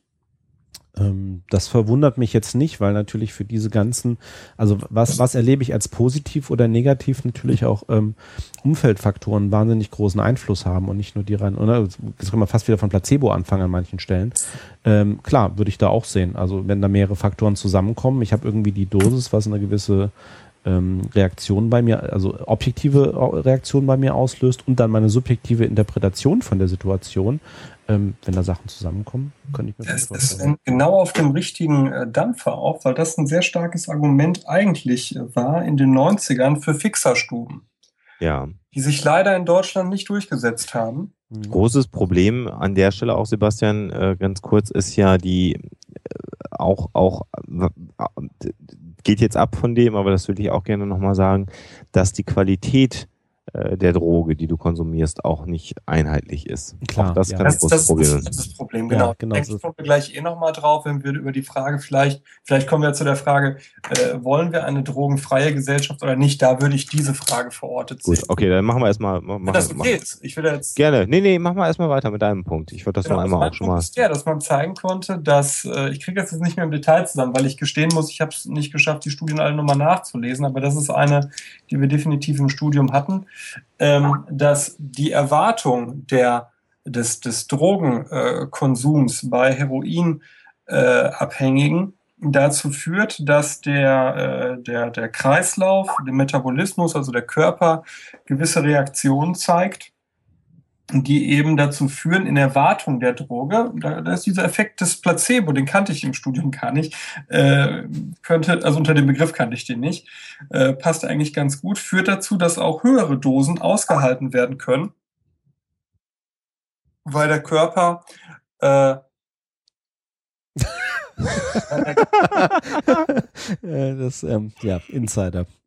Der Körper äh, eben oft in der Erwartung des, des Heroins eben runterfährt äh, ne? und eben nicht übersteuert, nimmt man den Leuten dann den Ort, an dem sie regelmäßig Drogen konsumiert haben, zum Beispiel dadurch, dass man äh, in, in, guter Absicht äh, gewisse äh, Züge der Stadt drogenfrei hält und die Junkies da verscheucht, setzen sie sich den, denselben, äh, jetzt habt ihr mich durch die Sache völlig rausgebracht, setzen sich denselben Schuss an anderer Stelle, also tatsächlich an einem anderen Ort und äh, dadurch äh, ist zu erwarten, dass Leute auf einmal bei einer Dosis versterben, bei der sie äh, bisher gelebt haben. Und wenn man Drogenpolitik auch deswegen betreibt, um Todesfälle zu verhindern, kann man daraus ableiten, dass der denkbar dämlichste Weg, äh, etwas zu machen, äh, gegen Drogenkonsum derjenige ist, äh, in regelmäßigen Abständen gewisse Stadtteile, Häuser, Straßenzüge von Junkies oder Drogenabhängigen generell zu äh, reinigen. Das ist ja eine Sache, die. Ihr habt mich jetzt echt teilweise rausgebracht. Entschuldigung. Ja, wir haben dich, wir haben dich geärgert. Flätige Bemerkung hier. Im Skype-Chat, den ja. unsere Hörer nicht, nicht, nicht sehen können, haben wir Sebastian geärgert. Ja. Ähm, äh, aber das ist eine Sache, Sebastian, du hast in der Einleitung gesagt, du hast das erstmal, ähm, glaube ich, eine, Hero eine Heroinspritze in, in Hamburg äh, gesehen.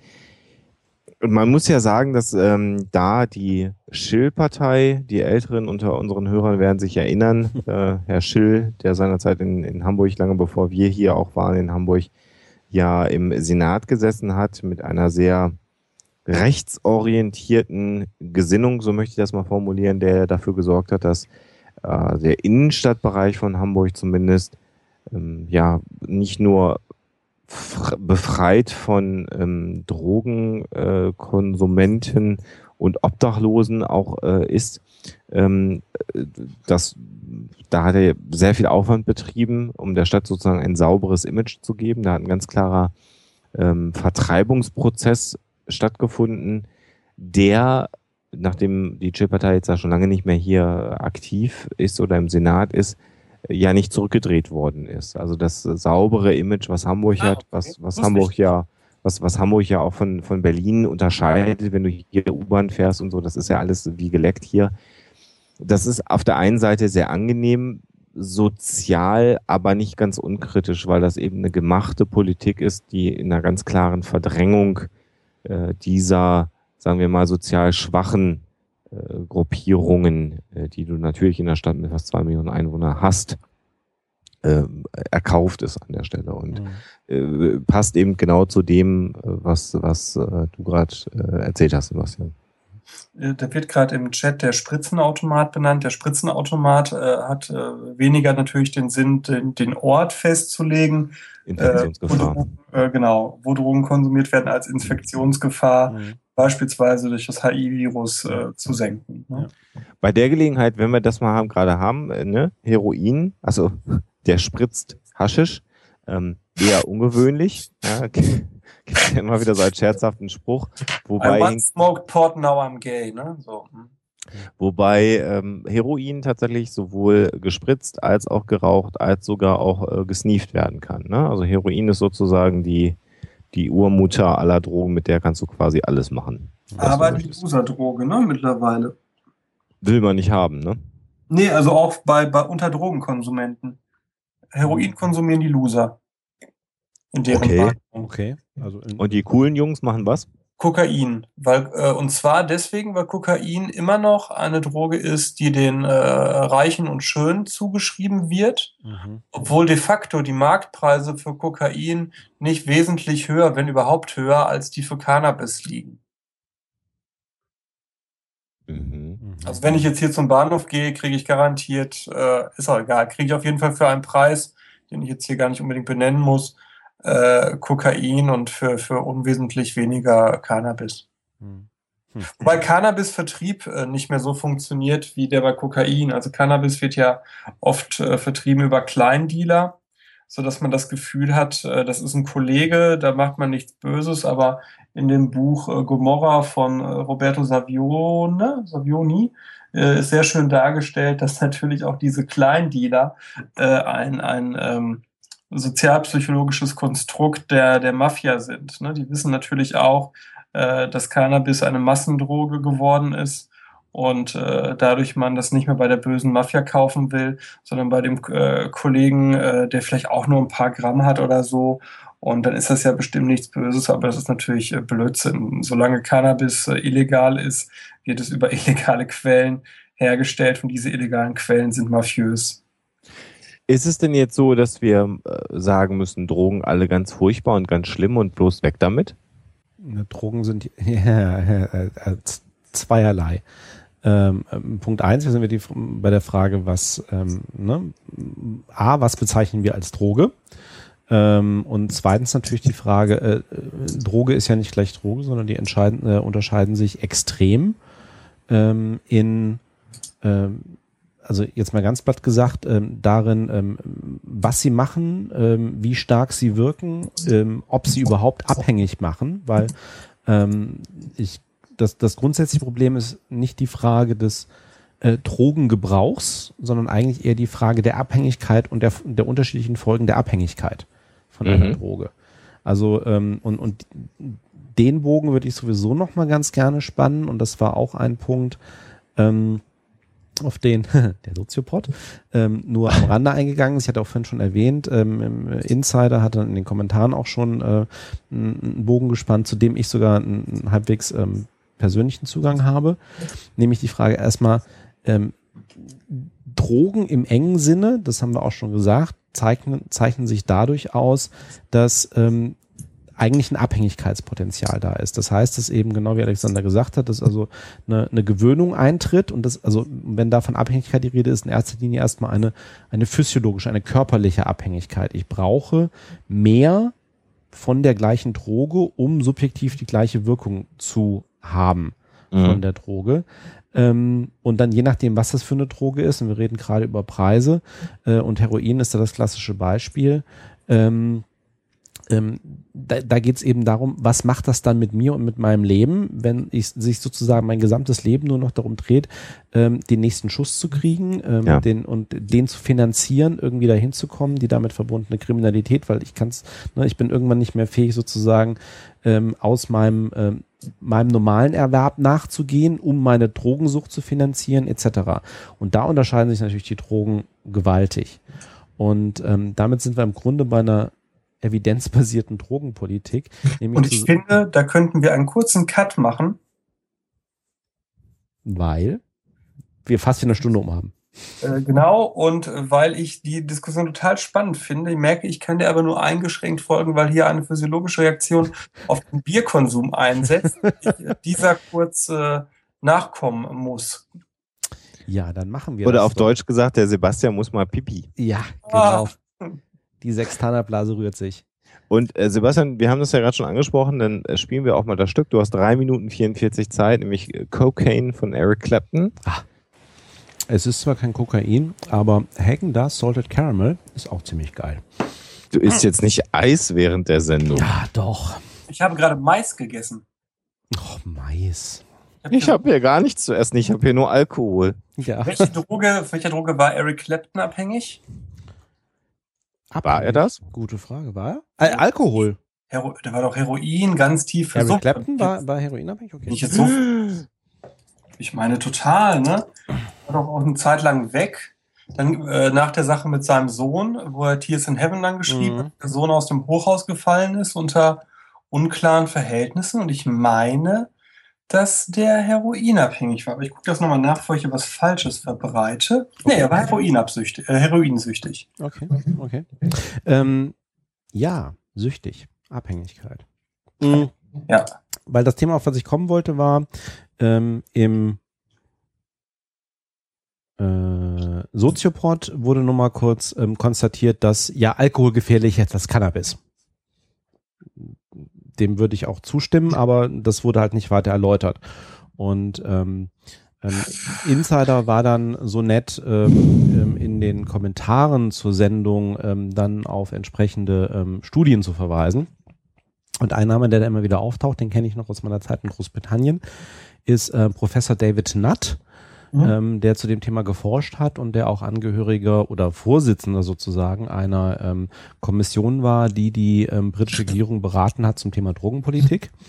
Und er ist dann, während ich in England war, äh, in politische Ungnade gefallen, weil er es halt gewagt hat, auf Basis, ähm, also nicht nur er, sondern im Grunde diese Kommission es gewagt hat, äh, auf Basis wissenschaftlicher Ergebnisse mal eine äh, von Experten aufgestellte von Experten aufgestellten Vergleich zu machen, was sozusagen die Gefährlichkeit unterschiedlicher Drogen angeht.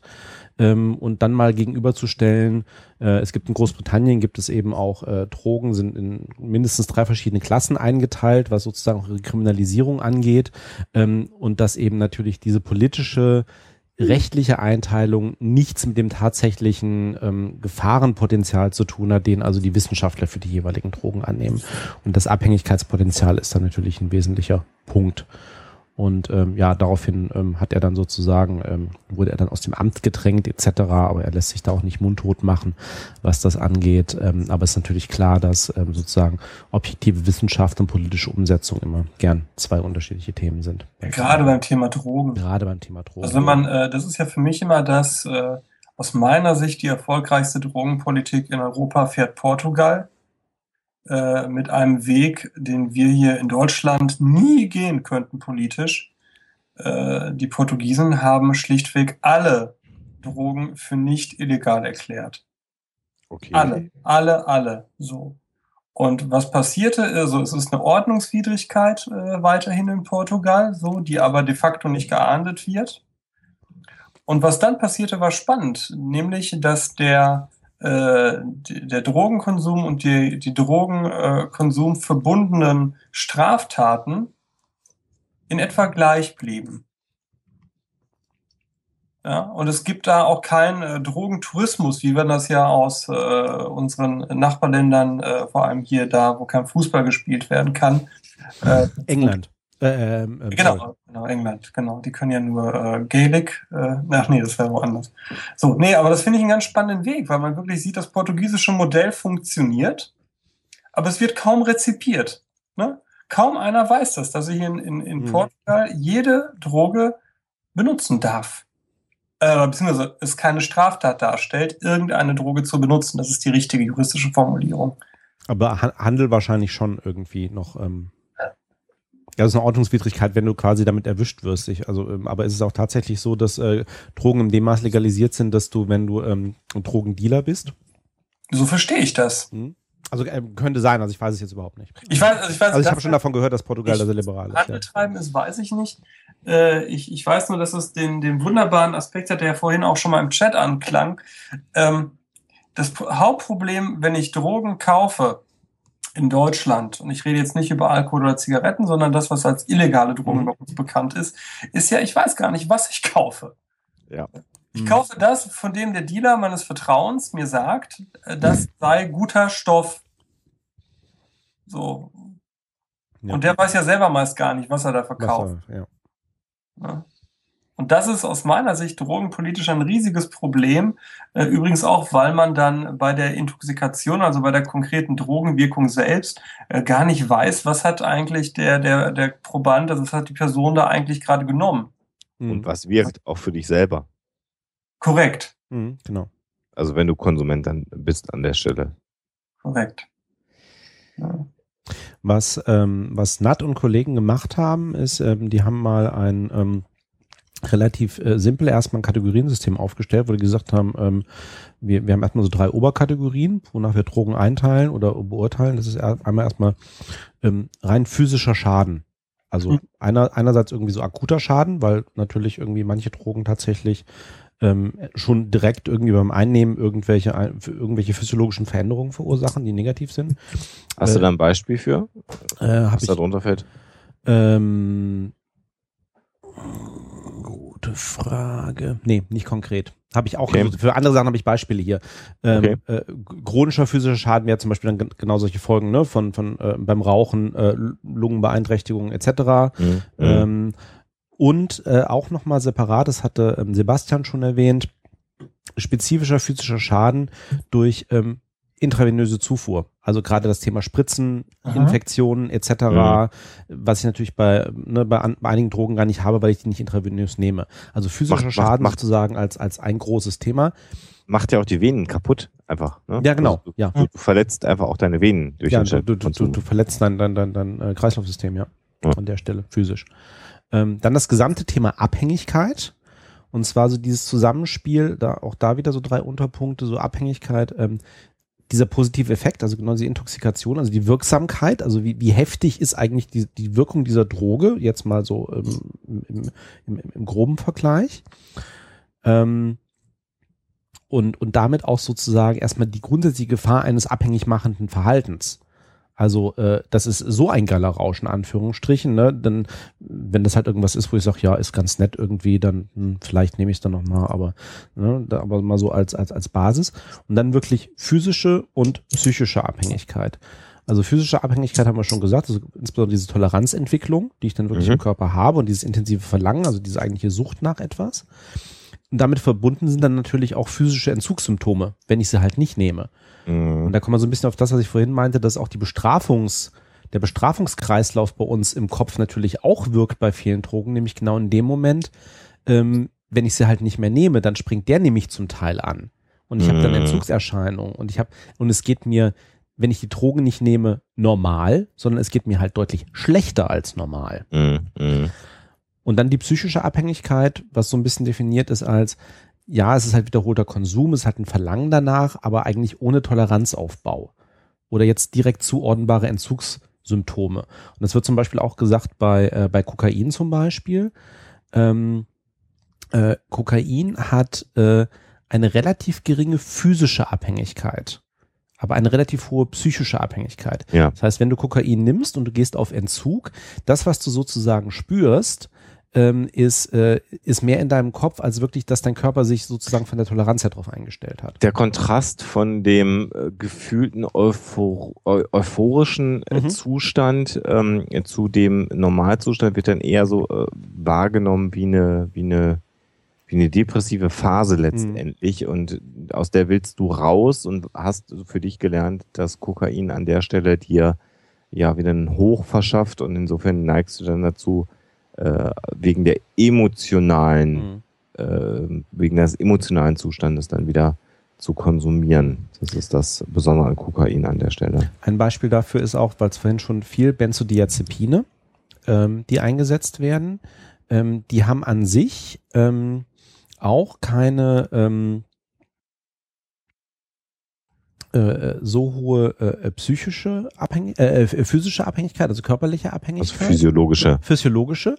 Aber ähm, die nimmst du ja als Beruhigungsmittel.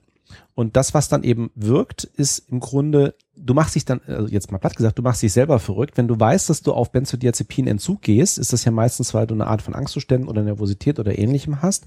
Und dann hast du Angst davor, wieder Angst zu haben. Und das ist ja auch eine Art von, von psychischer Abhängigkeit davon. So nach dem Motto, ich möchte die weiternehmen, weil mir geht's damit gut. Mhm. Ähm, das fällt da also auch noch so ein bisschen mit rein. Und, und Benzos wirken äh, physiologisch gesehen sehr, sehr ähnlich zum Alkohol. Äh, mhm. Übrigens. Also das ist ein ganz ähnlicher Wirkmechanismus, äh, den du äh, wahrnimmst. Benzodiazepin und Alkohol haben eine ganz ähnliche äh, Ausprägung äh, im, im, Körper. In, ja, in, in, dem, in dem genau auf diese Wahrnehmen. beruhigende oder eben um den Fachbegriff auch einzuführen, für beruhigend mit Blick auf die sedierende Wirkung. Ne? Ja, ganz genau, genau, ganz genau. Also insofern könntest du im Prinzip, äh, und das war ja vorhin schon mal die Einleitung, also äh, das ist, kommt nicht von ungefähr, äh, dass Menschen äh, zur Selbstmedikation mit Alkohol neigen. Äh, weil es tatsächlich erstmal äh, auch eine Wirkung äh, hat an der mhm, Stelle. Genau. genau, wenn wir gerade darüber reden, fällt mir auf, Fälle der Selbstmedikation mit Halluzinogendrogen sind beispielsweise nicht, also mir nicht, nicht bekannt. Nee. Nee, weil das ist ja auch. Äh, das wäre völlig äh, ja, genau. Also, äh, unpro, ähm, na, ich will jetzt hier nicht in Fachbegriffe, also wäre ähm, äh, widersinnig. Genau, ne? genau. Ja.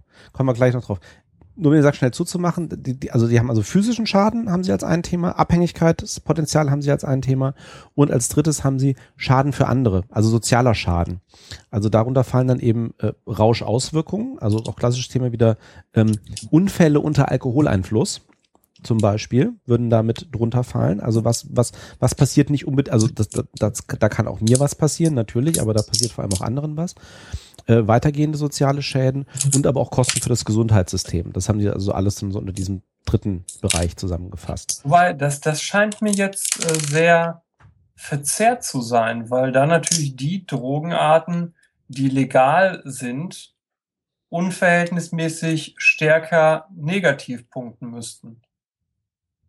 Oder mache ich jetzt einen Denkfehler? Ähm, warum? Ach so, ja gut, weil, weil, weil sie weiter, ja gut. Wenn, wenn, wenn Drogen, wenn Drogen, ähm, obgleich ihrer, äh, sag mal, Gefährlichkeit legal sind, haut das natürlich an dieser Stelle rein, genau.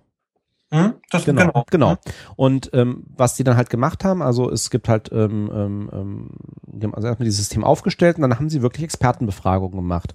Ähm, Delphi-Methode brauchen wir jetzt nicht im Detail einzugehen, aber irgendwie schön über einen großen Umfang von, von, von wirklich Drogenexperten, Medizinern dann eben gesagt, okay. Ja, komm, lass uns mal ganz kurz in einem Satz. Delphi-Methode heißt, äh, wie bei dem Orakel von, von Delphi, wo eben äh, ein Medium befragt wurde, von dem man dachte, dass es äh, Wissen hat, befragt man bei der Delphi-Methode eben Experten, von denen man glaubt, dass sie über die Thematik äh, Wissen haben und vergleicht deren Antworten und versucht daraus äh, Gruppen, ja. sprich Cluster von Antworten zu bilden. Beziehungsweise es ist auch ein iterativer Prozess. Also es ist nicht nur eine Befragung, sondern es wird dann sozusagen die Ergebnisse von einer Runde werden auch nochmal an alle zurückgespiegelt ähm, und die könnten sozusagen, dass es dann also auch, äh, ich will nicht sagen zu einer zu einer Einigung kommt, aber ähm, ähm, dass man sich dann also auch durchaus nochmal von den Meinungen anderer irgendwie so ein bisschen äh, leiten lassen kann, wenn man denn möchte. Ja. Jedenfalls ähm, so einfache Dreierskala für all diese Kriterien und dann wurde sozusagen eine Rangfolge aufgestellt und das wurde veröffentlicht und ähm, ja, und da ist es dann eben zum Beispiel so, dass, also jetzt mal noch ein paar Beispiele rausgreifen, also Heroin, also wenn man dann einfach ganz blöde den Durchschnitt über alles bildet, so nach dem Motto, eins ist am niedrigsten, drei ist am höchsten, ähm, schneidet also Heroin mit irgendwie einem Durchschnitt von knapp 2,8 über alles hinweg ziemlich heftig ab und zwar auch relativ gleichmäßig über alle drei Bereiche. Ähm, der, der, der, der, der körperliche Schaden durch Heroin ist halt relativ groß, aber das Abhängigkeitspotenzial ist extrem groß ähm, und aber eben auch der ähm, soziale Schaden.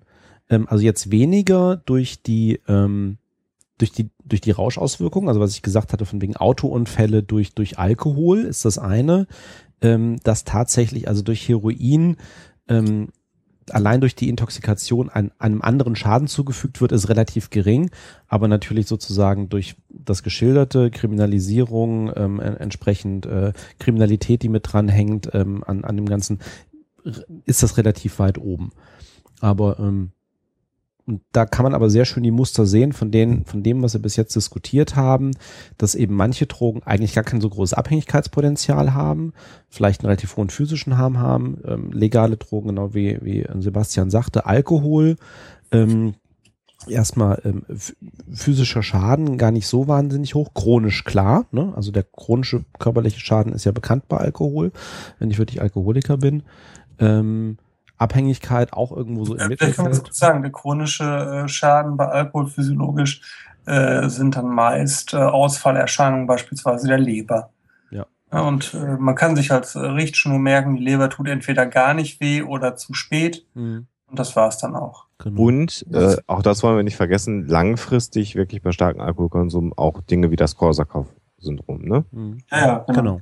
Also genau. da ist dann wirklich eine hirnorganische Schädigung, die im Zweifelsfall zu Krampfanfällen führt, die äh, auch Kurzzeitgedächtnis dann betrifft und äh, weil es äh, sich so eher so im Schläfenlappenbereich äh, manifestiert, so Dinge wie Entscheidungsfindungen äh, extrem äh, äh unterbindet. Also die Menschen, die an Korsakow leiden, sind fast nicht mehr alleine lebensfähig und sind dann eher in der Regel betreuungs ja, äh, pflichtig klingt falsch, also benötigen Betreuung, um sozusagen mit ihrem alltäglichen Leben noch klarzukommen. Mhm. Das ist schon relativ heftig, ne? Genau. Darf ja. man nicht, darf man nicht. Und was, was, was, was ich an der Stelle vielleicht auch nochmal sagen darf oder möchte, ist ähm, äh, Marihuana, also Haschisch, ähm, von der äh, ja abhängigkeitsmachendes Potenzial oder schädigendes Potenzial ist ja auch immer noch nach Frage der Applikation. Ne? Man kann es ja auch mit, mit einem Keks essen, dann hast du nicht die schädlichen Auswirkungen des, des Rauchens. Ähm, aber Marihuana oder THC, also Tetrahydrocannabinol, also der Wirkstoff, der da tatsächlich dann wirkt, hat starke Auswirkungen und da bin ich relativ unnachgiebig, weil ich das bei Alkohol auch bin, äh, auf die Verkehrstüchtigkeit von mhm. Menschen. Und zwar sehr lang wirkende Beeinträchtigung soll heißen, äh, Dinge wie Reaktionsgeschwindigkeit und Wahrnehmung sind eingeschränkt äh, nach Konsum von äh, THC. Ähm, da gibt es Studien mit Piloten in Flugsimulatoren, die THC konsumiert haben und das ist zum Teil nach 48 Stunden immer noch messbar, dass die Reaktionszeit stark beeinträchtigt ist. äh, soll nur heißen, ähm, und das ist so ein Plädoyer, was ich gerne gebe, weil ich das immer gerne gebe, wer sich äh, mit einem Fahrzeug bewegt, sollte im Prinzip gar keine Drogen konsumieren. Ja. Äh, in der Zeit, wo ich selber noch ein Auto besessen habe, habe ich zum Beispiel äh, nie Alkohol konsumiert, wenn ich gefahren bin. Auch nicht ein Bier und habe auch nie angefangen zu rechnen, ich darf noch mm, und dann so und so viele Stunden, sondern wenn ich Fahrer war, habe ich einfach gar nicht Alkohol konsumiert. Mache ich zum Beispiel anders, sage ich ganz offen auch an der Stelle. Ich mache ja seit zehn Jahren MPU-Vorbereitung. Also sprich die Leute, die wegen Alkohol, Drogen oder Punkten äh, zum Idiotentest äh, so genannten müssen, weil sie ihren Führerschein weg haben. Und äh, ich trinke, äh, ich habe jetzt zum Beispiel hier gerade ja das Bier getrunken und ich werde äh, heute noch mit meinem Auto nach Hause fahren. Ähm, da sehe ich, äh, das, da mache ich den, den Cut tatsächlich anders als du, Alexander. Also das ist, ähm, das ist natürlich, klar kannst du das machen, äh, kannst du das für dich so tun, ne? natürlich völlig legitim so, und dann muss jeder für sich die, äh, die Marke finden, aber ich finde, solange sich jemand im legal er, äh, erlaubten Bereich äh, befindet, kann man ihm keinen Vorwurf machen. Äh, ist richtig, ist legitim, äh, das ist äh, völlig legal. rechtlich legal, es ist völlig im Rahmen dessen, was du machen darfst. die Frage, die ich mir nie stellen wollte und die ich mir auch in Zukunft nie stellen möchte, ist, wenn ein Unfall passiert, möchte ich mir niemals die Frage stellen, wäre der Unfall auch passiert, wenn ich komplett nüchtern gewesen wäre. Und das kann ich nur dann ausschließen, wenn ich komplett nüchtern das getan habe. Ja, dann kann ich ausschließen, dass ich durch eine Substanz in meinem Verhalten eingeschränkt worden bin, ähm, unabhängig davon, ob das Gesetz mir das gestattet oder nicht. Und das ist aber eine persönliche Einstellung, die ich an der Stelle habe und die ich ja wahrscheinlich auch immer haben werde, weil damit kann ich mich immer davon freisprechen, ne, fährst einen über, der im Zweifelsfall verstirbt und dann ist es im Zweifelsfall doof gelaufen. Du musst dir niemals einen Vorwurf machen, wäre das auch passiert, wenn ich das eine Bier nicht getrunken habe.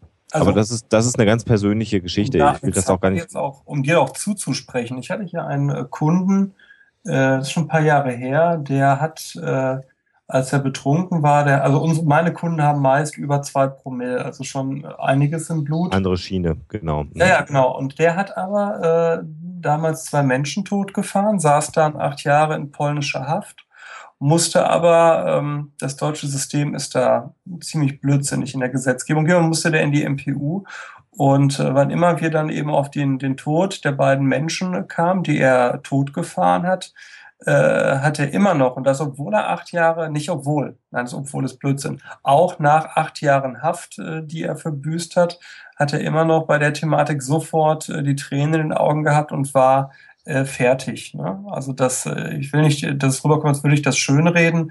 Das ist mir sehr wohl bewusst. Ne? Genau.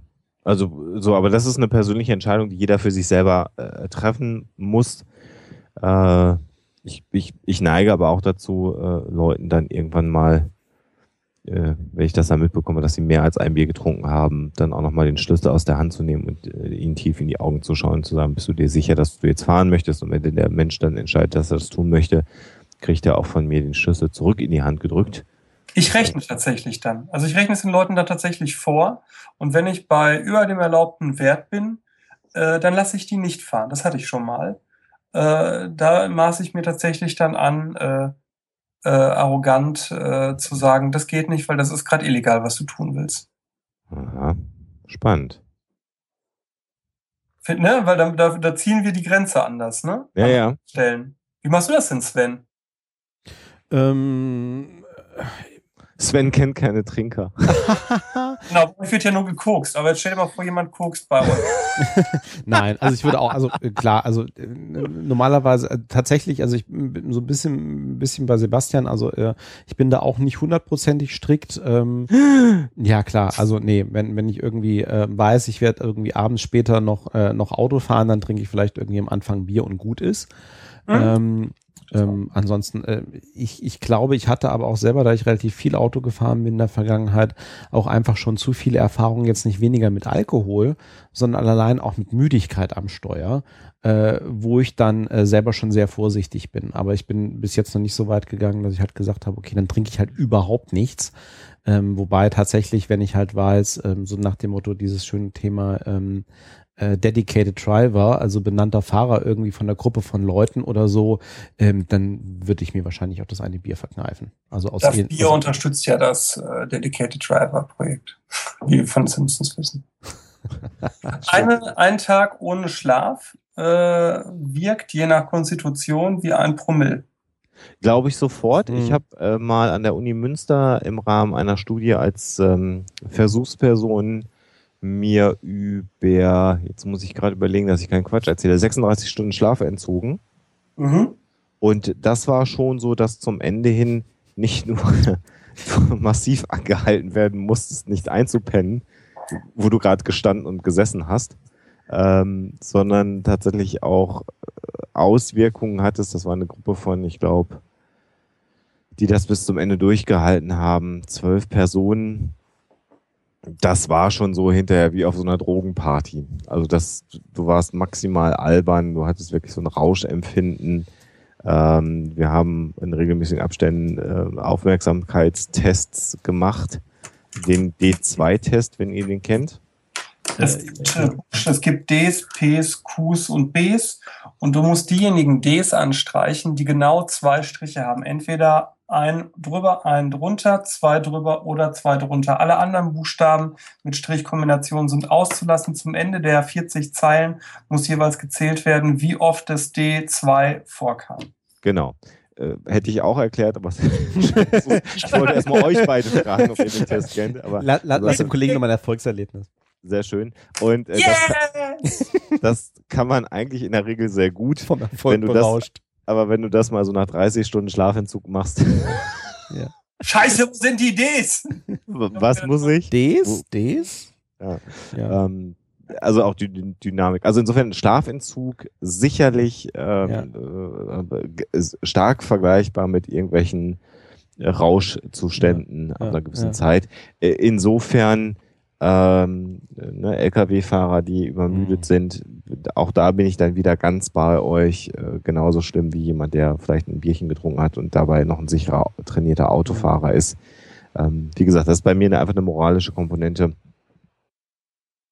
ähm, in, die mich in den Jahren, in denen ich in, äh, Auto gefahren bin, immer gut begleitet hat. Ich ganz kurz eine Anekdote erzählen wo du Lkw-Fahrer sagst, der, der Mensch mit der höchsten Promillezahl, den wir hier äh, hatten, äh, der lag so bei vier Promille. War ein Lkw-Fahrer, der ähm, auf äh, internationale Strecken äh, hauptsächlich fuhr, rüber in den äh, ähm, in, nach Russland. Und er sagte dann, wissen Sie, Herr Bartoschek, das ist so. Sie stehen an der weißrussischen Grenze. Und dann haben Sie zwei Möglichkeiten. Entweder Sie ficken die Huren oder sie saufen mit den Russen. Und ich bin ja Ehemann. das ist mir im Kopf geblieben. Oh, ja. ja, das ist äh, that's life, ne? Ja. Was, was anderes, was, was mich ja heute sehr amüsiert hat im Laufe des Tages ist, wo wir gerade beim Thema Alkohol sind, ähm, eine Studie, die jetzt äh, gerade heute äh, weltweit äh, umhergetragen wird, ähm, weil sie nämlich letzte Nacht den Ig Nobel-Preis äh, im Bereich Psychologie gewonnen hat.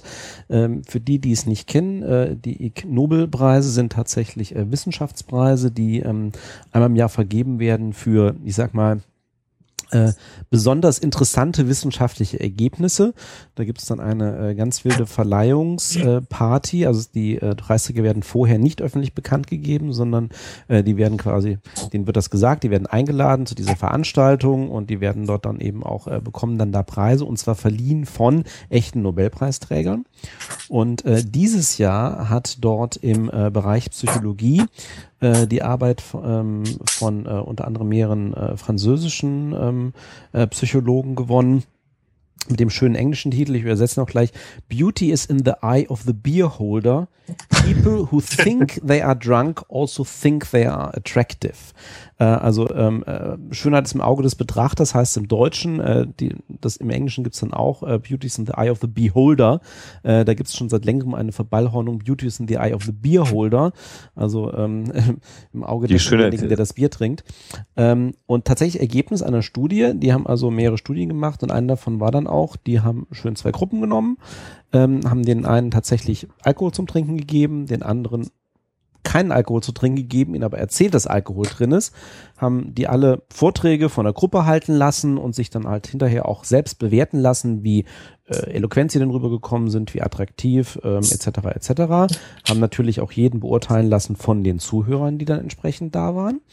Und das Ergebnis war tatsächlich, es reicht zu denken, dass du angetrunken bist und Alkohol getrunken hast und du hältst dich für attraktiver. Weißt du, was ich an der Studie besonders spannend finde, Sven? Mhm. Dann sag. Also, was ich an dieser Studie besonders spannend finde, ist, äh, dass man den Zusammenhang meist ja anders zuordnet. Ne? Dass man sagt, so viele Pärchen lernen sich unter Alkohol kennen, weil äh, man das Gegenüber unter Alkoholeinfluss schöner wahrnimmt. Aber was eigentlich ja in der Studie drinne steckt, ist, dass auch wahrscheinlich, vermut, also das ist jetzt der Sozio Sozio sozialpsychologische Transfer, mhm. dass die eigene Hemmschwelle, Leute anzusprechen, äh, unter Alkohol oder unter vermutetem Alkohol äh, deswegen auch steigt, weil man äh, nicht nur weil Alkohol enthemmt, sondern weil man die eigene oder dadurch enthemmt, dass man die eigene Attraktivität als größer wahrnimmt und somit sich auch traut, Leute anzusprechen, die man vielleicht im klaren Kopf als äh, nicht äh, ansprechbar, weil äh, Schüchternheit und so weiter ja, nicht, nicht meine Liga oder so, ne? Ja, genau. Ist das, würdest du, würdest ja, du Ja, würde ich, würde ich, würde ich für vernünftig halten, ja. Ich auch übrigens, wenn ich darauf was zu sagen darf. Du hast die Studie ja nicht gelesen. aber ich du. Hab aber, ich habe aber auch schon mal Frauen angesprochen. So, ich, ich habe auch schon mal eine Studie. Unter Alkoholeinfluss? Sowohl mit als auch ohne. ah, Doppelblindversuch wird da schwierig.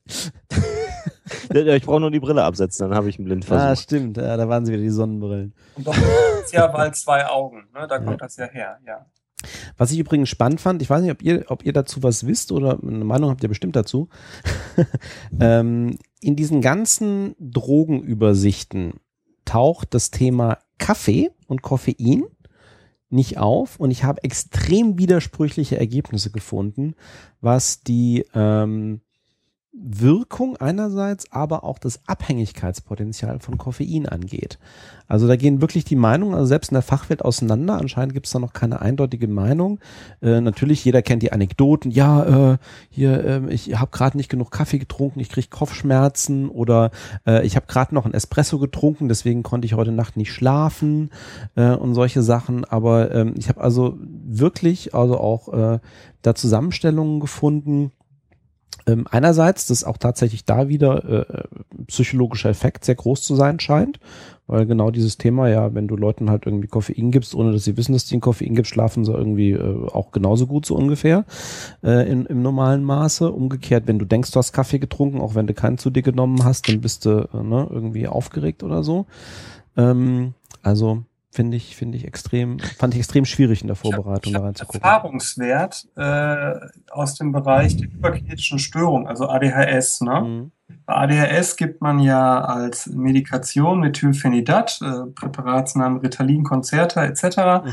äh, als Amphetamin, also eigentlich ja als Aufputschmittel, das aber bei äh, hyperkinetischer Störung eine paradoxe, also widersprüchliche Wirkung hat und damit denjenigen, der äh, ADHS hat, dann eher beruhigt bzw. die Aufmerksamkeit fokussieren lässt. Warum erzähle ich das Ganze vorweg? Weil ich äh, viele Leute erlebt habe, äh, gerade als äh, äh die, die Verschreibung von äh, Methylphenidat für Erwachsene noch nicht zugelassen war, die sich mit Massen von äh, Koffein äh, eine ähnliche Wirkung verschafft haben. Und es äh, gibt wohl eben Studien, wie du gerade sagtest, es gibt Studien in beide Richtungen, die äh, zeigen, dass äh, zum Beispiel durchgängiger Koffeinkonsum eine ähnliche Wirkung hat wie eine kleine Amphetamindosis und damit äh, auch geeignet ist, gegen äh, eine Hy oder einer hyperkinetischen Störung äh, ein bisschen die Spitzen zu nehmen. Und ich, äh, ich will mich jetzt hier nicht als ADHSler outen, weil ich nicht glaube, dass ich das bin, aber ich merke zumindest äh, äh, Ansätze davon bei mir, dass wenn ich Kaffee trinke in äh, Stresssituationen, werde ich oft ruhiger ich weiß nicht, ob das eine, äh, eben auf so eine ADHS-Sache zurückzuführen ist oder ob das eine, eine, eine Attribuier äh, eine Zuordnung ist auf die erwartete Wirkung oder so. Äh, aber eine, eine physiologische Wirkung äh, bilde ich mir ein, da schon ganz klar wahrzunehmen. Mhm. Ich kann das ganz schlecht beurteilen, weil ich glaube, dass ich, was Koffein angeht, äh, jemand bin, der eine extrem hohe Toleranz hat. Mhm. Äh, was, was daran begründet ist, dass ich ähm, über viele, viele Jahre ein starker Kaffeetrinker war, extrem viel Kaffee konsumiert habe. Ähm, erstaunlicherweise eine gut gemachte Tasse Kaffee, das habe ich nochmal mir kürzlich äh, recherchiert und angeschaut, ähm, äh, hat deutlich mehr Koffein als jeder Energy Drink. Das ist eine ganz spannende Geschichte. Also eine gut gemachte ja. Tasse Kaffee hat, hat mehr Koffein als, als Red Bull, Flying Horse und was es sonst noch so alles auf dem Markt gibt. Ich glaube, dass bei mir die Wirkung von Koffein, also als jemand, der das sehr gewöhnt ist als Substanz, äh, stark placebo-orientiert ist. Mhm. Also ich kann auch spät abends noch Cola trinken. Ähm, und kann gut schlafen oder auch nochmal einen Kaffee abends trinken und kann gut schlafen. Ähm, kann auch ohne Koffein nachts mal nicht schlafen. Ähm, habe aber grundsätzlich meinen mein Koffeinkonsum in den letzten, im letzten Jahr deutlich nach unten gefahren. Trinke nicht mehr so viel Kaffee wie früher.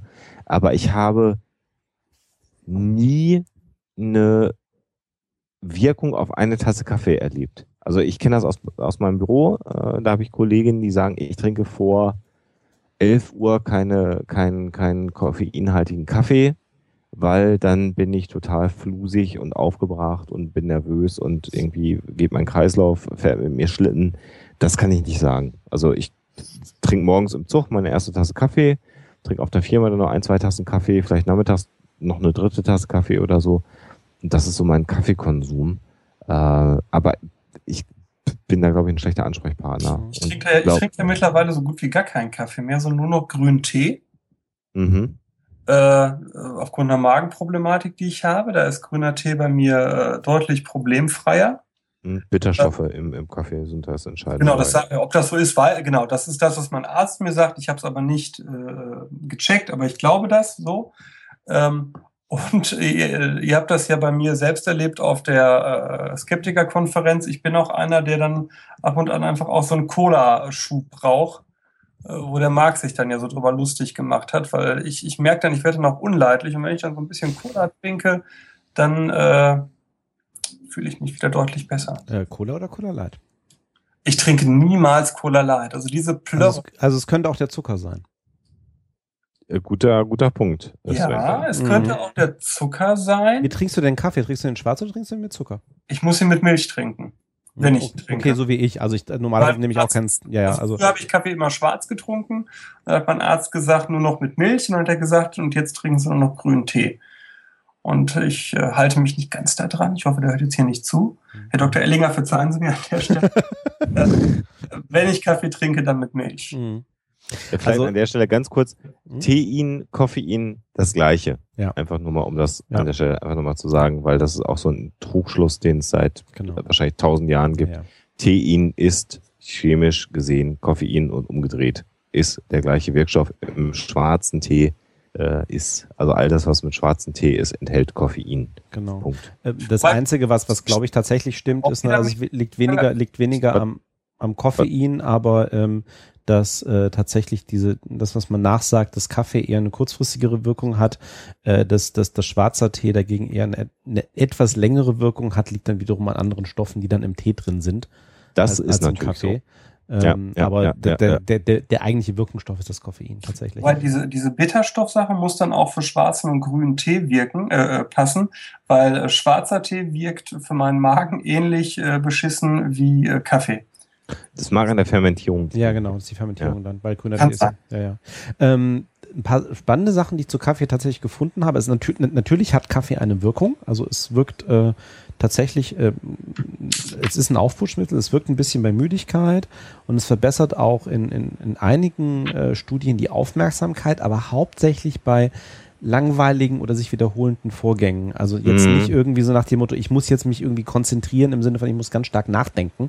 Ähm, da, da hat man also festgestellt, das ist eigentlich nicht das, was Kaffee da, wo Kaffee an der Stelle unbedingt hilft. Was ich aber auch spannender fand, finde, ist, dass mit Kaffee kann, können Menschen besser zwischen Farben differenzieren und die Nachtsicht verbessert sich um 20 bis 40 Prozent. Also es scheint auch tatsächlich von der physiologischen Wirkung her irgendwas dann also auch mit dem, mit sozusagen mit dem, äh, äh, mit den Augen oder mit der Netzhaut entsprechend zu machen, dass da also eine, eine gewisse physiologische Wirkung eintritt. Ähm, das ist aber genau wie Alex, deswegen habe ich so ein bisschen zugehört, als Alexander sagte, so wie viel Kaffee du so am Tag trinkst, wo auch gesagt wird, da wird natürlich, also A, es gibt sehr starke Unterschiede, was die Toleranz angeht. Das scheint Mhm. auch wieder wie bei den anderen Drogen auch sehr stark genetisch bedingt zu sein. Also wenn eure Eltern sehr starke Kaffeetrinker sind, ohne große Probleme zu haben, ist die Wahrscheinlichkeit relativ hoch, dass ihr wahrscheinlich eh nicht tickt. Ähm, aber ähm, dass es so einen optimalen Effekt so bei zwei bis so 200 Milligramm, so zwei bis drei Espresso gibt. Ähm, und ähm, wenn es so ein bisschen höher, so vier, fünf Tassen oder so, da gibt es dann eigentlich keinen, keinen wahrnehmbaren Effekt mehr so. Ne? so. Natürlich Abhängigkeit von der eigenen Toleranz. Wobei, Etwas, äh, was auch das Sven nochmal ganz kurz. Eine Sekunde, ganz schnell äh, ein, ein Disclaimer zu dem, was Sven gesagt hat. Das ist völlig richtig, aber eine, eine Sache ist falsch. Äh, Kaffeekonsum neutralisiert keinen Alkoholkonsum mit Nein. Blick auf die Fahrtüchtigkeit. Nein. Äh, was ich nämlich auch oft bei unseren Leutchen hier erlebe, äh, dieser Fehlglaube, man, das, das Trügerische ist, man fühlt sich vielleicht fitter, aber das ist der Physis so relativ äh, scheißegal, wenn es ums Reagieren geht. Aber wir haben uns gerade verständigt, äh, das Thema MPU werden wir beim nächsten Psychotalk als Einleitungsthema haben, sodass wir da an der Stelle gar nicht groß weitermachen. Genau. Ähm, Koffein, genau wie Nikotin, auch das sagen wir nochmal gerade, in, in reiner Form äh, extrem toxisch. Ja, es gab in meiner Heimatstadt eine Chemiefirma, die Koffein hergestellt hat, industriell, für verschiedene Zwecke.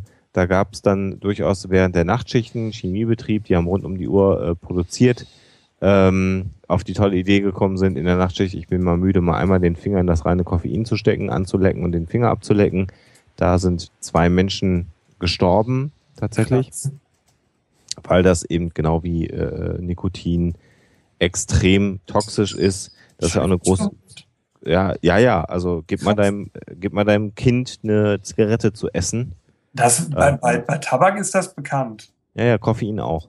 Das Also die, deswegen, deswegen ja die, ne, alles Milligramm, ja, auch die ganz starken äh, äh, Energy Drinks, das ist ja alles im Milligramm-Bereich, was da an, an, an Koffein äh, äh, vorhanden ist.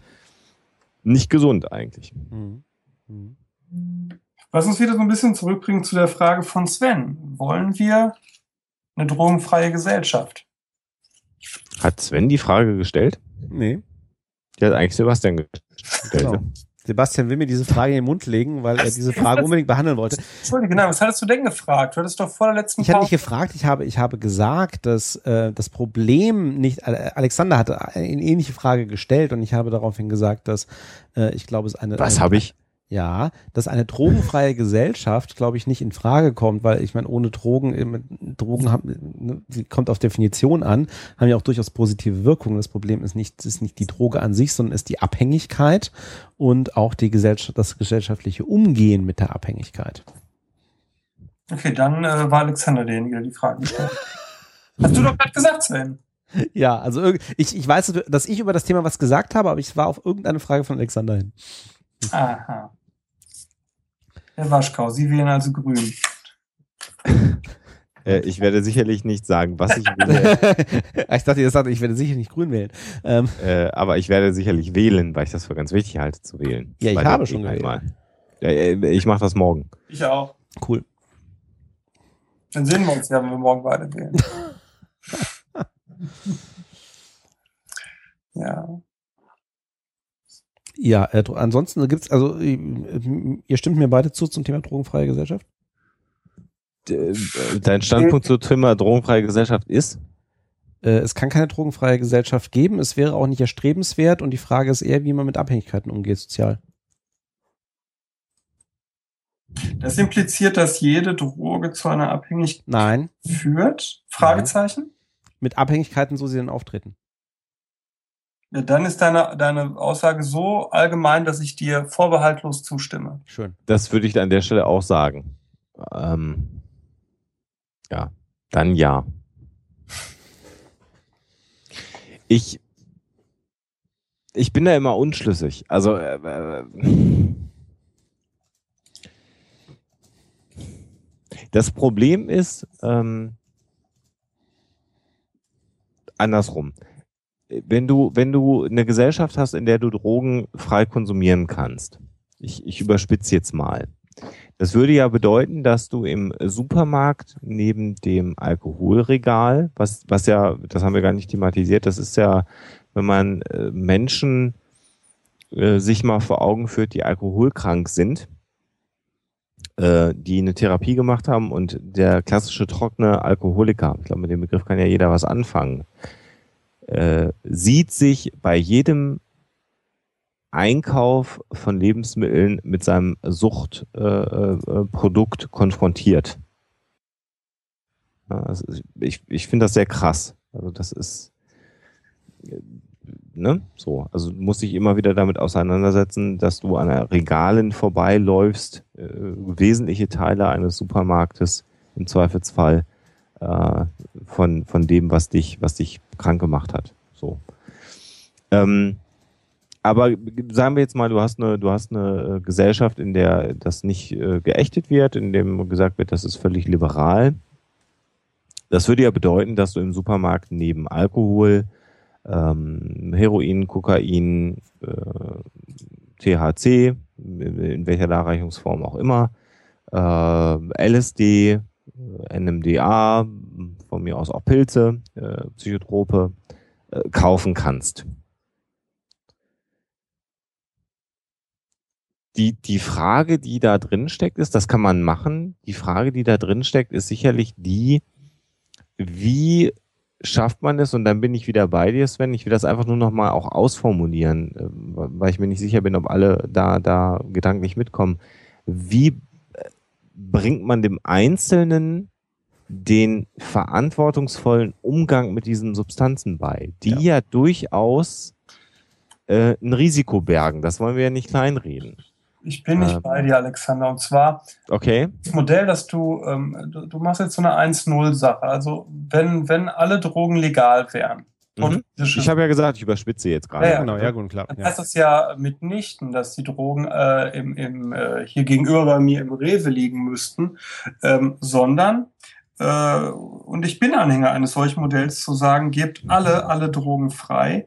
Okay. Äh, dann kann das auch heißen, ähm, ich muss eine gewisse Befähigung nachweisen. Also es ist doch paradox. Wir sind, leben in einem System, in dem ich nach einigen äh, Monaten problemlos äh, eine Waffe kriegen kann, äh, mit der ich Dutzende von Menschen töten kann. Ich kann aber auf keinerlei Art zeigen, dass ich in der Lage bin, mit Drogen so umzugehen, dass man mir gestattet, mich selber, nur mich, einer Wirkung auszusetzen. Und da finde ich, äh, wäre doch der Weg, also zum Beispiel Robert Anton Wilson hat das vorgeschlagen, zu sagen, verschiedene Drogenarten äh, oder verschiedene Drogensubstanzen sollen zu verschiedenen äh, Phasen des Lebens äh, legalisiert sein. Und das ist ein Modell, dem ich sehr gut folgen kann. Also ich finde tatsächlich, dass äh, beispielsweise psychotrope Substanzen, äh, ich spreche Jugendlichen in der Pubertät jede Fähigkeit ab, mit psychotropen Substanzen umgehen zu können. Das tue ich bei einem 30, 40-Jährigen äh, nicht mehr. Ja, und ich, ich finde, das ist ein Weg. Und die, das Problem, das ich sehe, ist, dass man so tut, als würden Drogen gleichzusetzen sein mit täglich genommenen Konsumgütern. Und das ist der Fehler. Wenn man wieder dahin käme, zu sagen, gewisse Drogenarten haben eine gewisse Funktion. So wie ich das höre aus der Generation unserer Eltern, wie da Cannabis konsumiert wurde. Ist ja völlig anders, als es bei unseren Jugendlichen jetzt erfolgt. Ja, äh, so und das, das ist einfach eine, eine andere Bewusstheit, ein anderes Umgehen mit äh, der der der Droge, je nach äh, Drogenart. Das heißt, äh, du würdest, finde ich spannend, du würdest äh, eine Art Drogenführerschein fordern. Ja, ist ein schöner Begriff. Ja. So. Äh, hm? ne? Also ein Eignungstest ähm, wie auch immer der geartet ist. Das werden wir heute Abend nicht, nicht, nicht ausführen können. Und äh, Personen, die diesen Test bestehen, sind dann in der Lage, das zu konsumieren. Würdest du dann sagen, Alkohol raus aus dem Supermarkt und Alkohol auch erst nach Eignungstest? Also wo der Verkauf, also zweite Frage ja. So, auch Alkohol muss geknüpft Gut, also Vertriebsweg, also sagen wir mal, dann gäbe, gäbe es, gäbe es Drogen, Drugstores. In, weißt du, in Polen beispielsweise ist das so, und das ist ja in vielen Ländern, in, in England ist das genauso wie in Irland, ist es völlig äh, unüblich, äh, zumindest den starken, nee, in Polen auch den normalen Alkohol, in einem Supermarkt zu verkaufen. Ne, dafür gibt es noch aus kommunistischen Zeiten gewachsen auf dieses System, dass du Läden hast, die nichts anderes machen, als Alkohol zu verkaufen. Mm, mm, mm, ja? Und das äh, würde halt heißen, dass du sozusagen tatsächlich, wenn wir den Begriff mal bemühen, einen Drugstore hättest. ja. Und, und, und, und, in den einzukaufen, musst du dann deinen staatlich äh, geprüft, also deinen Schein vorlegen, in dem steht staatlich geprüfter Drogenkonsument, mhm. kann damit umgehen, äh, gültig für drei Jahre, dann musst du dann wieder deine Eignung nachweisen, wie auch immer, und dann kannst du quasi äh, mit dem Einkaufskörbchen reingehen und kannst jede beliebige äh, Droge vielleicht sogar gestaffelt, je nachdem, was mhm. physiologisch bei dir, das müsste man ja sicherlich auch nochmal von, vom äh, gesundheitlichen Aspekt aufrollen, dann mhm. konsumieren, was, was für dich freigegeben ist. Das wäre das dein Modell. Ganz klar, ganz einfach runtergebrochen, aber in, in der Grundidee ja. Hm? Genau. Ja, ja, klar. Also ich ja, will das, ich will das ja. verständlich aber, haben. Aber, aber woran, also ich meine, äh, also okay, erstmal, ähm, erstmal, ähm, da könnte ich mit leben, ganz kurz. Also da könnte ich, das finde find ich okay. Ja, könnte ich auch mit leben. Ich hätte nur ein großes Fragezeichen, eine Frage, woran machst du es fest? Genau. Die woran machst du die Eignung fest? Dass an du natürlich sagst, also es, es, ist, es ist vernünftig, Entschuldigung, es ist vernünftig, die ähm,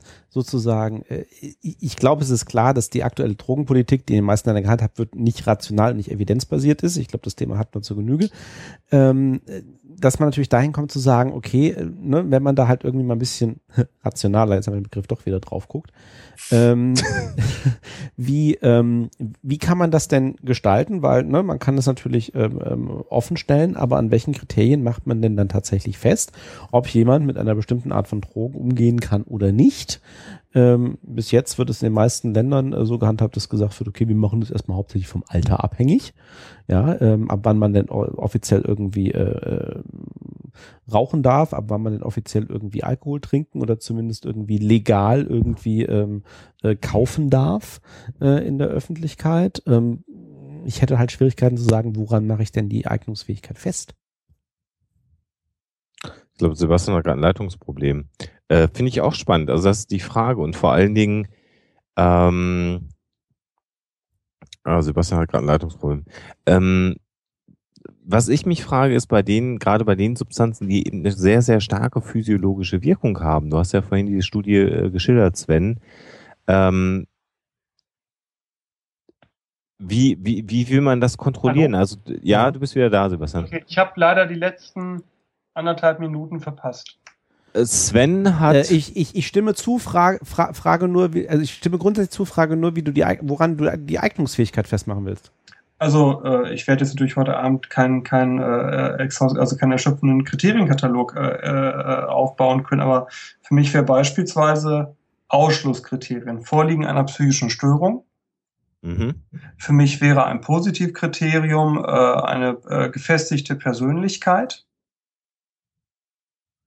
Gefestigte Persönlichkeit. Mhm. Ja, das ist ja ein Kriterium, das wir zum Beispiel in der, in der, Jugendhilfe oder auch so im Bereich der Intelligenzminderung ganz häufig anlegen für, für 35a-Diagnosen oder so. Ne?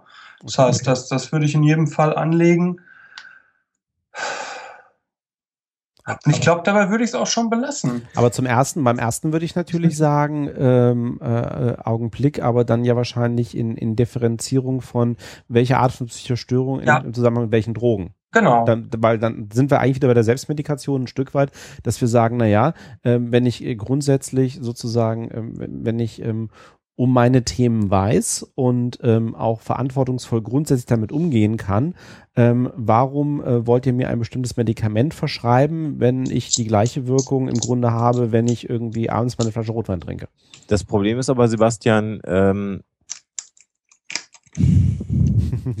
dass du ja den Wirkmechanismus nicht immer weißt. Mhm. Also äh, sehr, sehr viele Drogen, das werden wir jetzt in, in Einzelheit nicht machen können, sind ja in der Lage, zum Beispiel Psychosen hervorzurufen. Mhm. Auch, auch unter Umständen, auch, ja, auch Medikamente natürlich. Also all das, was im, im, im, im, im, im, im Gehirn psychoaktiv genau. wirkt, sagen wir es mal so. Äh, nicht, nicht nur, ich habe also, weil ich, ich komme deswegen drauf, weil ich hier beim, beim Blick über die Notizen äh, gerade eine, eine aktuelle Meldung, dass es zum Beispiel ein ähm, häufiges Malaria-Medikament gibt, wo eben das nachweislich zu Entzündungen im limbischen äh, System führen kann und damit zu Psychosen und Halluzinationen. So. Mhm. Und das Problem ist ja, du kannst, also ich, ich, ich gehe ja mit dir, ne? So. Äh, die Frage ist natürlich, du diagnostizierst jemanden und sagst also nicht vorhanden sein einer äh, psychischen Erkrankung. Du diagnostizierst jemanden, der, und auch da, ich überspitze jetzt mal, der hat einen geregelten Job, der ist verheiratet, der hat zwei Kinder, eigenes Haus, ein Auto, äh, keinerlei Auffälligkeiten, äh, ähm, sowohl ähm, also wirklich physiologisch, medizinisch als auch psychisch. Ne? Ausführliche Differentialdiagnostik mit dem gemacht, überhaupt nicht auffällig. Der kriegt den Drogenschein, geht in den Laden, ähm, machen wir es niederschwellig und kauft sich ein paar Kekse mit THC. Mhm. Isst die, konsumiert die und bums, vom einmaligen Konsum hat er eine Psychose. Das ist nicht auszuschließen. Mhm. Aber maximal ist, wahrscheinlich. Ist, weiß ich gar nicht, ob das so unwahrscheinlich ist. Naja, guck nach Portugal, guck nach Holland. Also weißt du, das, das Ding ist doch. Ja, ja, nein, äh, ich will was, auf was anderes hinaus. Ich, ich will nicht darauf hinaus. Nochmal, ich bin da grundsätzlich bei dir. Aber äh, das ist, das ist ja, das ist ja ein reales Problem, was du hast. Nein. Bei THC vielleicht nicht so. Aber wenn du sagst, alles legalisieren, dann ist es natürlich bei den halluzinogenen Substanzen, erhöht sich das Risiko. Weißt du, das ist eine sehr deutsche Denke, die, die da jetzt gerade an, die du an den Tag legst. Ne? Ähm, das Fakt ist doch, dass diese Problematiken da, wo es verfügbar war, de facto keine Rolle gespielt haben. Nee, nee, nee, nee, sorry Sebastian, das ist was anderes. Portugal sagt, wir, wir machen das nicht strafrechtlich verfolgbar. Ja. Portugal sagt nicht, wir geben es frei, wenn jemand äh, äh, sozusagen anders. Du sagst, wenn jemand seine Tauglichkeit nachweist, darf er konsumieren und dann ist das auch safe. Mhm. Ich nee, sage. Nee, nee, nein, nein, nein, nein, nein, nein, nein. Okay. Ich habe nicht gesagt, das ist safe. Nein, nein, nein, nein. Nee, nee, safe ist das auf keinen Fall. Okay. Nee, nee, das wäre Blödsinn, wenn ich das sagen würde. Okay, so hatte ich das verstanden. Also, nein, nein, nein, nein, das, das, das Aber sozusagen als Default erstmal. Also wie, wie, wie, wie, wie, ja. gehen, wie gehen wir erstmal überhaupt als, als Gesellschaft an das Thema Drogen dran? Dass ja. es dann immer noch im Einzelfall sozusagen äh, nicht, nicht funktionieren kann und man dann im Einzelfall sozusagen dann sagen muss, nee, sorry, funktioniert halt nicht. Dann nimmst du aber, äh, also dann nochmal, Sebastian, dann nimmst du aber billigend in Kauf, was, was man ja machen kann, und sagst, jeder ist selbstverantwortlich, genau. auch für seine geistige Gesundheit. Absolut. Verantwortlich. Genau. Genau, das wäre jetzt nämlich der zweite Satz gewesen, wo du dann sagtest, äh, jetzt mal, ne, so, das wäre der Satz gewesen, den ich jetzt gesagt hätte. Das Entscheidende ist doch, wen lassen wir entscheiden? Brauchen wir einen abstrakten Stra äh, Staat, der uns sagt, diese Droge darfst du konsumieren, die andere trauen wir unseren Bürgern nicht zu? Oder sagen wir mit hinreichend Aufklärung, mit hinreichend Bildung und hinreichender Persönlichkeitsreifung, geben wir den Menschen ihre Entscheidung selbst in die Hand? Dann bist du aber auch bereit zu sagen, ich bin bereit für jemanden, der dann erkrankt, gesellschaftlich äh, äh sozusagen in die Pflicht zu gehen, äh, äh, auch da wieder überspitzt, der ist arbeitsunfähig, wird das ist eine spannende Frage. Das weiß ich nicht. Das ist äh, aber eine politische Frage. Da muss ich, aber, der Frage knapp ich seit Jahren, weiß ich nicht, ob ich dann für jemanden äh, in die Haftung gehen muss, der sich selbst dafür entschlossen hat, ein Risiko auf sich zu nehmen. Das beim Rauchen sagst du das aber. Aber ich wollte gerade sagen, aber tun wir das nicht sowieso jeden Tag? Ich sag das nicht beim Rauchen. Wann habe ich denn beim Rauchen gesagt, dass die anderen für meinen Lungenkrebs äh, haftbar gemacht werden sollen? Äh, du, Nie gesagt? Du bist, Moment, Moment, wenn du ins Krankenhaus gehst, also du bist ja nicht so blauäugig zu sagen, ich zahle genug Krankenversicherung, wenn ich krank bin, äh, es geht mein Beitrag für eine eventuelle ähm, wobei das ja Quatsch ist. Also der Lungenkrebs Ja, ist ja Lungen- wahrscheinlich das Das wahrscheinlich ist das alte Thema, dass irgendwie die Raucher eigentlich positiv fürs Gesundheitssystem sind. Ja, ja. Ähm, aber ich, ich weiß, was du meinst, so nach dem Motto, ne, ne, also, oder äh, du kannst genauso gut den Alkohol nehmen. Ja. Ne, dass wir sagen, so, ne, also wenn, wenn wir tatsächlich mal irgendwie alkoholkrank werden, dann kommt natürlich auch die Gemeinschaft dafür auf, in Anführungsstrichen, über die Gesundheitskosten. Das ist ja genau das Thema auch von der, von der, von Ja, der. das ist so, aber ich habe an keiner Stelle gesagt, dass es das ist, was ich wünsche. Okay. Also das ist ja, weißt du, das, der Staat in Deutschland bedenkt mich mit einer Fürsorglichkeit, die ich äh, ja gar nicht ablehnen kann. Wenn ich das könnte, dann würde ich das in vielen Teilen tun. Aber ich, ich überlege gerade, also was da ja drin steckt. Ähm, und das behagt mir, glaube ich, nicht. Ist so ein, so ein Elitendenken.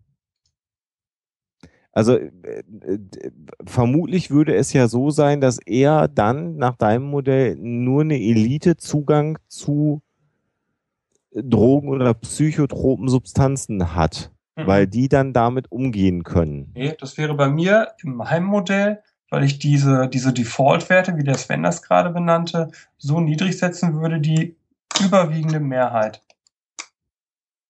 Also alle können Drogen konsumieren und alle können sich damit nach Belieben schädigen. Die Mehrheit. Nicht Ja. alle, die Mehrheit. Ja gut, okay. Dann nimmst du aber in Kauf, dass eine Gesellschaft in ihrer Gesamtheit im Zweifelsfall unproduktiv wird. Das ist Sozialstaatdenken, was du gerade machst. Ja, ja, ja, ja, ich, ich will dich ja ärgern. Ich will dich ja ärgern. Sozialstaatdenken ist das einem Der Sozi gegen die Liberalen. in einem Was? Staat, in dem der einzelne Mensch ernst genommen wird und was zählt und man darauf vertraut, dass der Einzelne sehr wohl als Maximum erst einmal sein Wohl vor Augen hat, passiert dieses Problem nicht. Das ist so, Aber du kannst es ja nicht steuern. Also, Nee, brauche ich doch auch nicht. Warum soll ich denn andere Menschen steuern? Ich vertraue mir und ich, es reicht mir, wenn die anderen sich vertrauen. Ich bin doch nicht der Oberguru, der den anderen zu sagen hat, wie sie zu leben haben und wie nicht und die anderen zu steuern habe, so dass sie gefälligst der Gesellschaft gut tun. Das bin ich Äh. doch. nicht. Warum sollen das denn die anderen dann bei mir dürfen? Also verstehe ich nicht. na, die Gefahr, also ich finde ja die Gefahr, Hörer, vielleicht überschätzt die, 22. September ist Bundestagswahl. Ich, ich, ich, also, äh, anders, ich, ich, ich, vielleicht überschätze ich tatsächlich die Gefahr, die von ähm, psychoaktiven Drogen ausgeht. Weißt du? Me- Meinem persönlichen Gefühl nach tust du das. Ja. Ja. Okay. Aber Das- äh, auch ich habe ja nicht die Weisheit mit Löffeln gefressen. Ja, ja, ja, aber da mag das vielleicht herkommen. Also ich hätte tatsächlich die Sorge nicht, ähm, äh, tatsächlich die Sorge, dass es, dass es, äh, äh, aber gut, das mag eine persönliche In meiner Einschätzung sein. Sicht, aber um das mal genau meine Sicht dazu, aus meiner Sicht äh, sind das Problem die euphorisierenden Drogen, nicht die Psychotropen. Mach's mal, mach's mal konkret. Ähm, LSD ist kein Problem im Vergleich zu Sachen wie äh, Cannabis oder Alkohol. Cannabis und Alkohol sind für mich die Dinger äh, und Amphetamine, Kokain, das sind für mich die, die Problemdrogen, nicht die, die psychotropen Substanzen. Okay. Jein. Aus meiner, aber wir sind politisch gerade. Genau, wir sind politisch. Also, äh, ich, äh, also Psychotropen im Sinne von Halluzinogene im eigentlichen Sinne, LSD etc. Auch da äh, gab es schon ähm, aktuell ähm, also auch wiederholte Studien, groß angelegte Studien, äh, keine langfristig negativen Auswirkungen auf die psychische Gesundheit. Wir hatten das Thema schon, Abhängigkeit ist relativ niedrig, ähm, lassen sich halt auch relativ schlecht vergleichen mit, mit anderen Drogen. Die nimmt man mal. Es gibt ein paar Leute, die sie irgendwie regelmäßig nehmen. Ähm, ähm, ich habe sogar einen Hinweis darauf gefunden, dass ja so diese Acid-Flashbacks und natürlich gibt es wiederum Einzelfälle, die halt dann irgendwie einen schlechten Trip haben und dann etc. ähm, ist klar. Aber das sozusagen, wenn man irgendwie ähm, große Datenmengen entsprechend auch nimmt, sagt, ähm, die haben eigentlich keine nachweislich negative Auswirkungen auf äh, die psychische Gesundheit. Im Gegenteil, vielleicht sogar eine leicht positive an manchen Stellen. Naja, wobei, also, ich, also, Hm? LSD, ne? Ja. Äh, Studie aus dem Jahr 1971. Äh, äh, ne? In der Erhebung lag die Häufigkeit derjenigen, die an einer Psychose erkrankten, die länger als 48 Stunden anhielt, bei neun von 1000, von denen sich etwa zwei Drittel vollständig erholten, also drei von 1000 behalten eine Psychose. Das finde ich relativ viel. Nee, behalten kann, nee, du, nee, nee, behalten eben nicht. Du zitierst die Studie, Entschuldige. Okay, okay. Studie heißt, die Leute haben länger als 48 Stunden lang äh, psychotische Symptome, was Okay. bei einem halluzinogen wirkenden äh, Toxikum ja nun nicht wirklich überraschend ist. Klar. Und dann aber der Satz, von denen sich zwei Drittel vollständig erholten. Bei neun, zwei Drittel sind sechs. Das heißt, drei bleiben aber über, die sich nicht erholten. Oder lese ich, lese ich das falsch?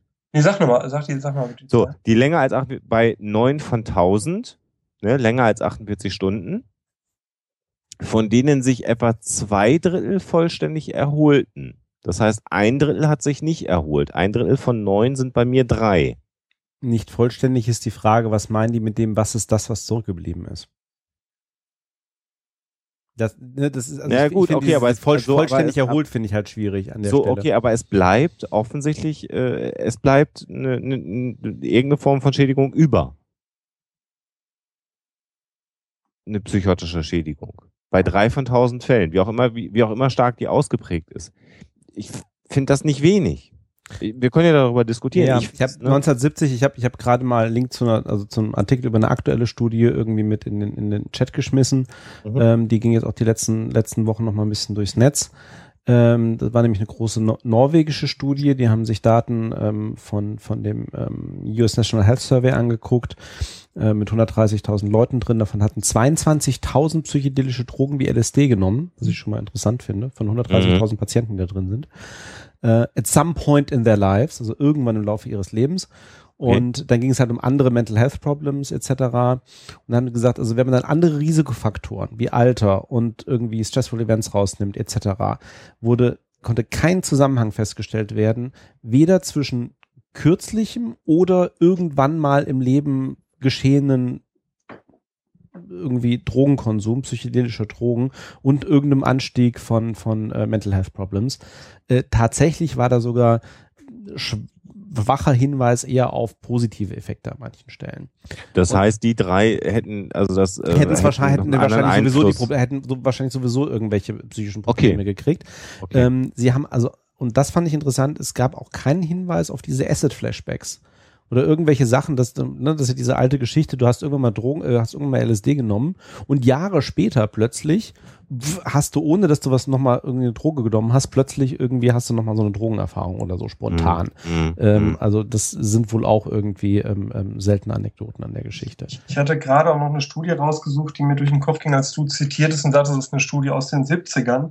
ja. Es gibt, äh, das hatte ich gerade reingeschmissen, äh, einen Bericht von äh, Spiegel über eine Studie, äh, in der gezeigt werden konnte, wobei die, die Studie ist ein bisschen komplizierter, aber gezeigt werden konnte, ja, ja, dass gelesen. LSD gegen äh, Alkoholsucht hilft. Wobei, wie gesagt, der Zusammenhang ist viel komplizierter als diese äh, kurze Überschrift darlegt. Aber in diesem äh, Bericht äh, beim Spiegel wurde auch sehr schön dargestellt, dass die Interpretation der Studien in den 70ern, gerade zu LSD, äh, auch politisch motiviert, sehr schnell sehr negativ waren. Mhm. Also wenn man mal jemanden wie, wie Timothy Leary nimmt, der ja sehr viel mit Drogen, mit LSD geforscht hat. Ne? Das ist ja jemand gewesen, der zunächst von der Community auch sehr anerkannt war und dann auch ein Stück weit politisch in Ungnade fiel. Ne? Mhm. Und, darauf, und dann äh, Ergebnisse, die davor äh, okay waren, auf einmal völlig anders interpretiert wurden. Ne? Also ich glaube, dass, dass man zu einer neuen, unaufgeregt, ich glaube, dass da die Hippies ganz viel kaputt gemacht haben, ja, äh, durch ihren völlig äh, blödsinnigen Umgang mit Drogen und ihrem Nicht-Verstehen von Drogen. Das ist ja, man glaubt ja immer nur, weil die Drogen genommen haben, müssten die die verstanden haben. Das glaube ich überhaupt nicht. Und ich glaube, dass die äh, sehr viel nachhaltig kaputt gemacht haben, was man in viel ruhigerem Ton äh, hätte in den 70er, 80ern diskutieren müssen, was halluzinogene Drogen angeht. Mhm. Hm. Und die haben, und damit, damit schließt sich der Kreis so ein bisschen gerade bei den halluzinogenen Drogen, mit denen haben wir ja eigentlich angefangen heute in der, in der ganzen Diskussion, weil das ja eigentlich mit die, mit die ältesten Drogen überhaupt sind, weil eben auch ähm, äh, ja rituell eingesetzt, eben ein klassisches Thema von, ähm, von anderen Bewusstseinszuständen.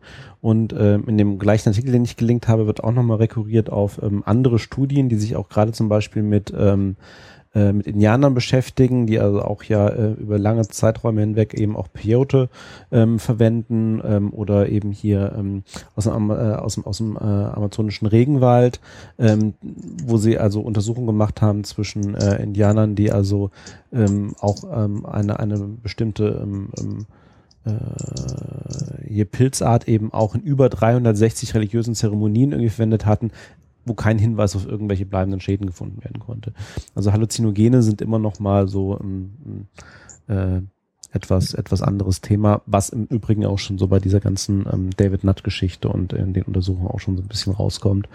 Ähm, aber gut, jetzt keine keine keine Riesenlanze für die äh, äh, für die Halluzinogene. Ähm, nur an der Stelle und da stimme ich auch dem äh, Sebastian zu äh, glaube ich, allein von der Historie her und politisch dann eher äh, auch nochmal eine andere Richtung aufgeputscht, was da die Wirkung angeht. Wir haben die drei Stunden rum. Mhm.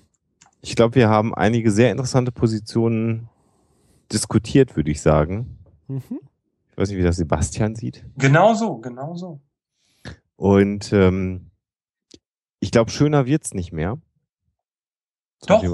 Beim, ja. Achso, wollte gerade sagen, beim nächsten Mal. beim nächsten Mal. Wir haben noch keinen konkreten Termin.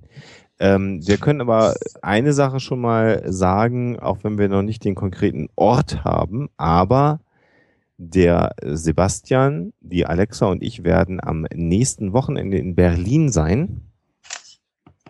Und wir wollen gerne mit euch am 21. September Drogen konsumieren. oder auch nicht, sondern wir werden ein Hörertreffen machen in Berlin. Ähm, es wird ab morgen Abend spätestens auf der Homepage hoaxilla.com äh, dann auch den konkreten Ort geben und das übliche Prozedere, dass man sich mit einem Plus eins äh, anmelden kann zum Hörertreffen. Wird so starten gegen 19.30 Uhr, 20 Uhr, Sebastian? Ja, so, ne? Die Größenordnung. 20 Uhr hatten wir, glaube ich, genau um den Dreh, ne? Wir, ja. Genau. Ja. Und äh, da freuen wir uns, wenn äh, ihr nach Berlin kommen wollt oder in Berlin seid und euch mit uns treffen wollt. Müssen wir sonst noch irgendwas pluggen? Nur das Übliche. Äh, Viva Britannia gibt es auch wieder nächstes Wochenende.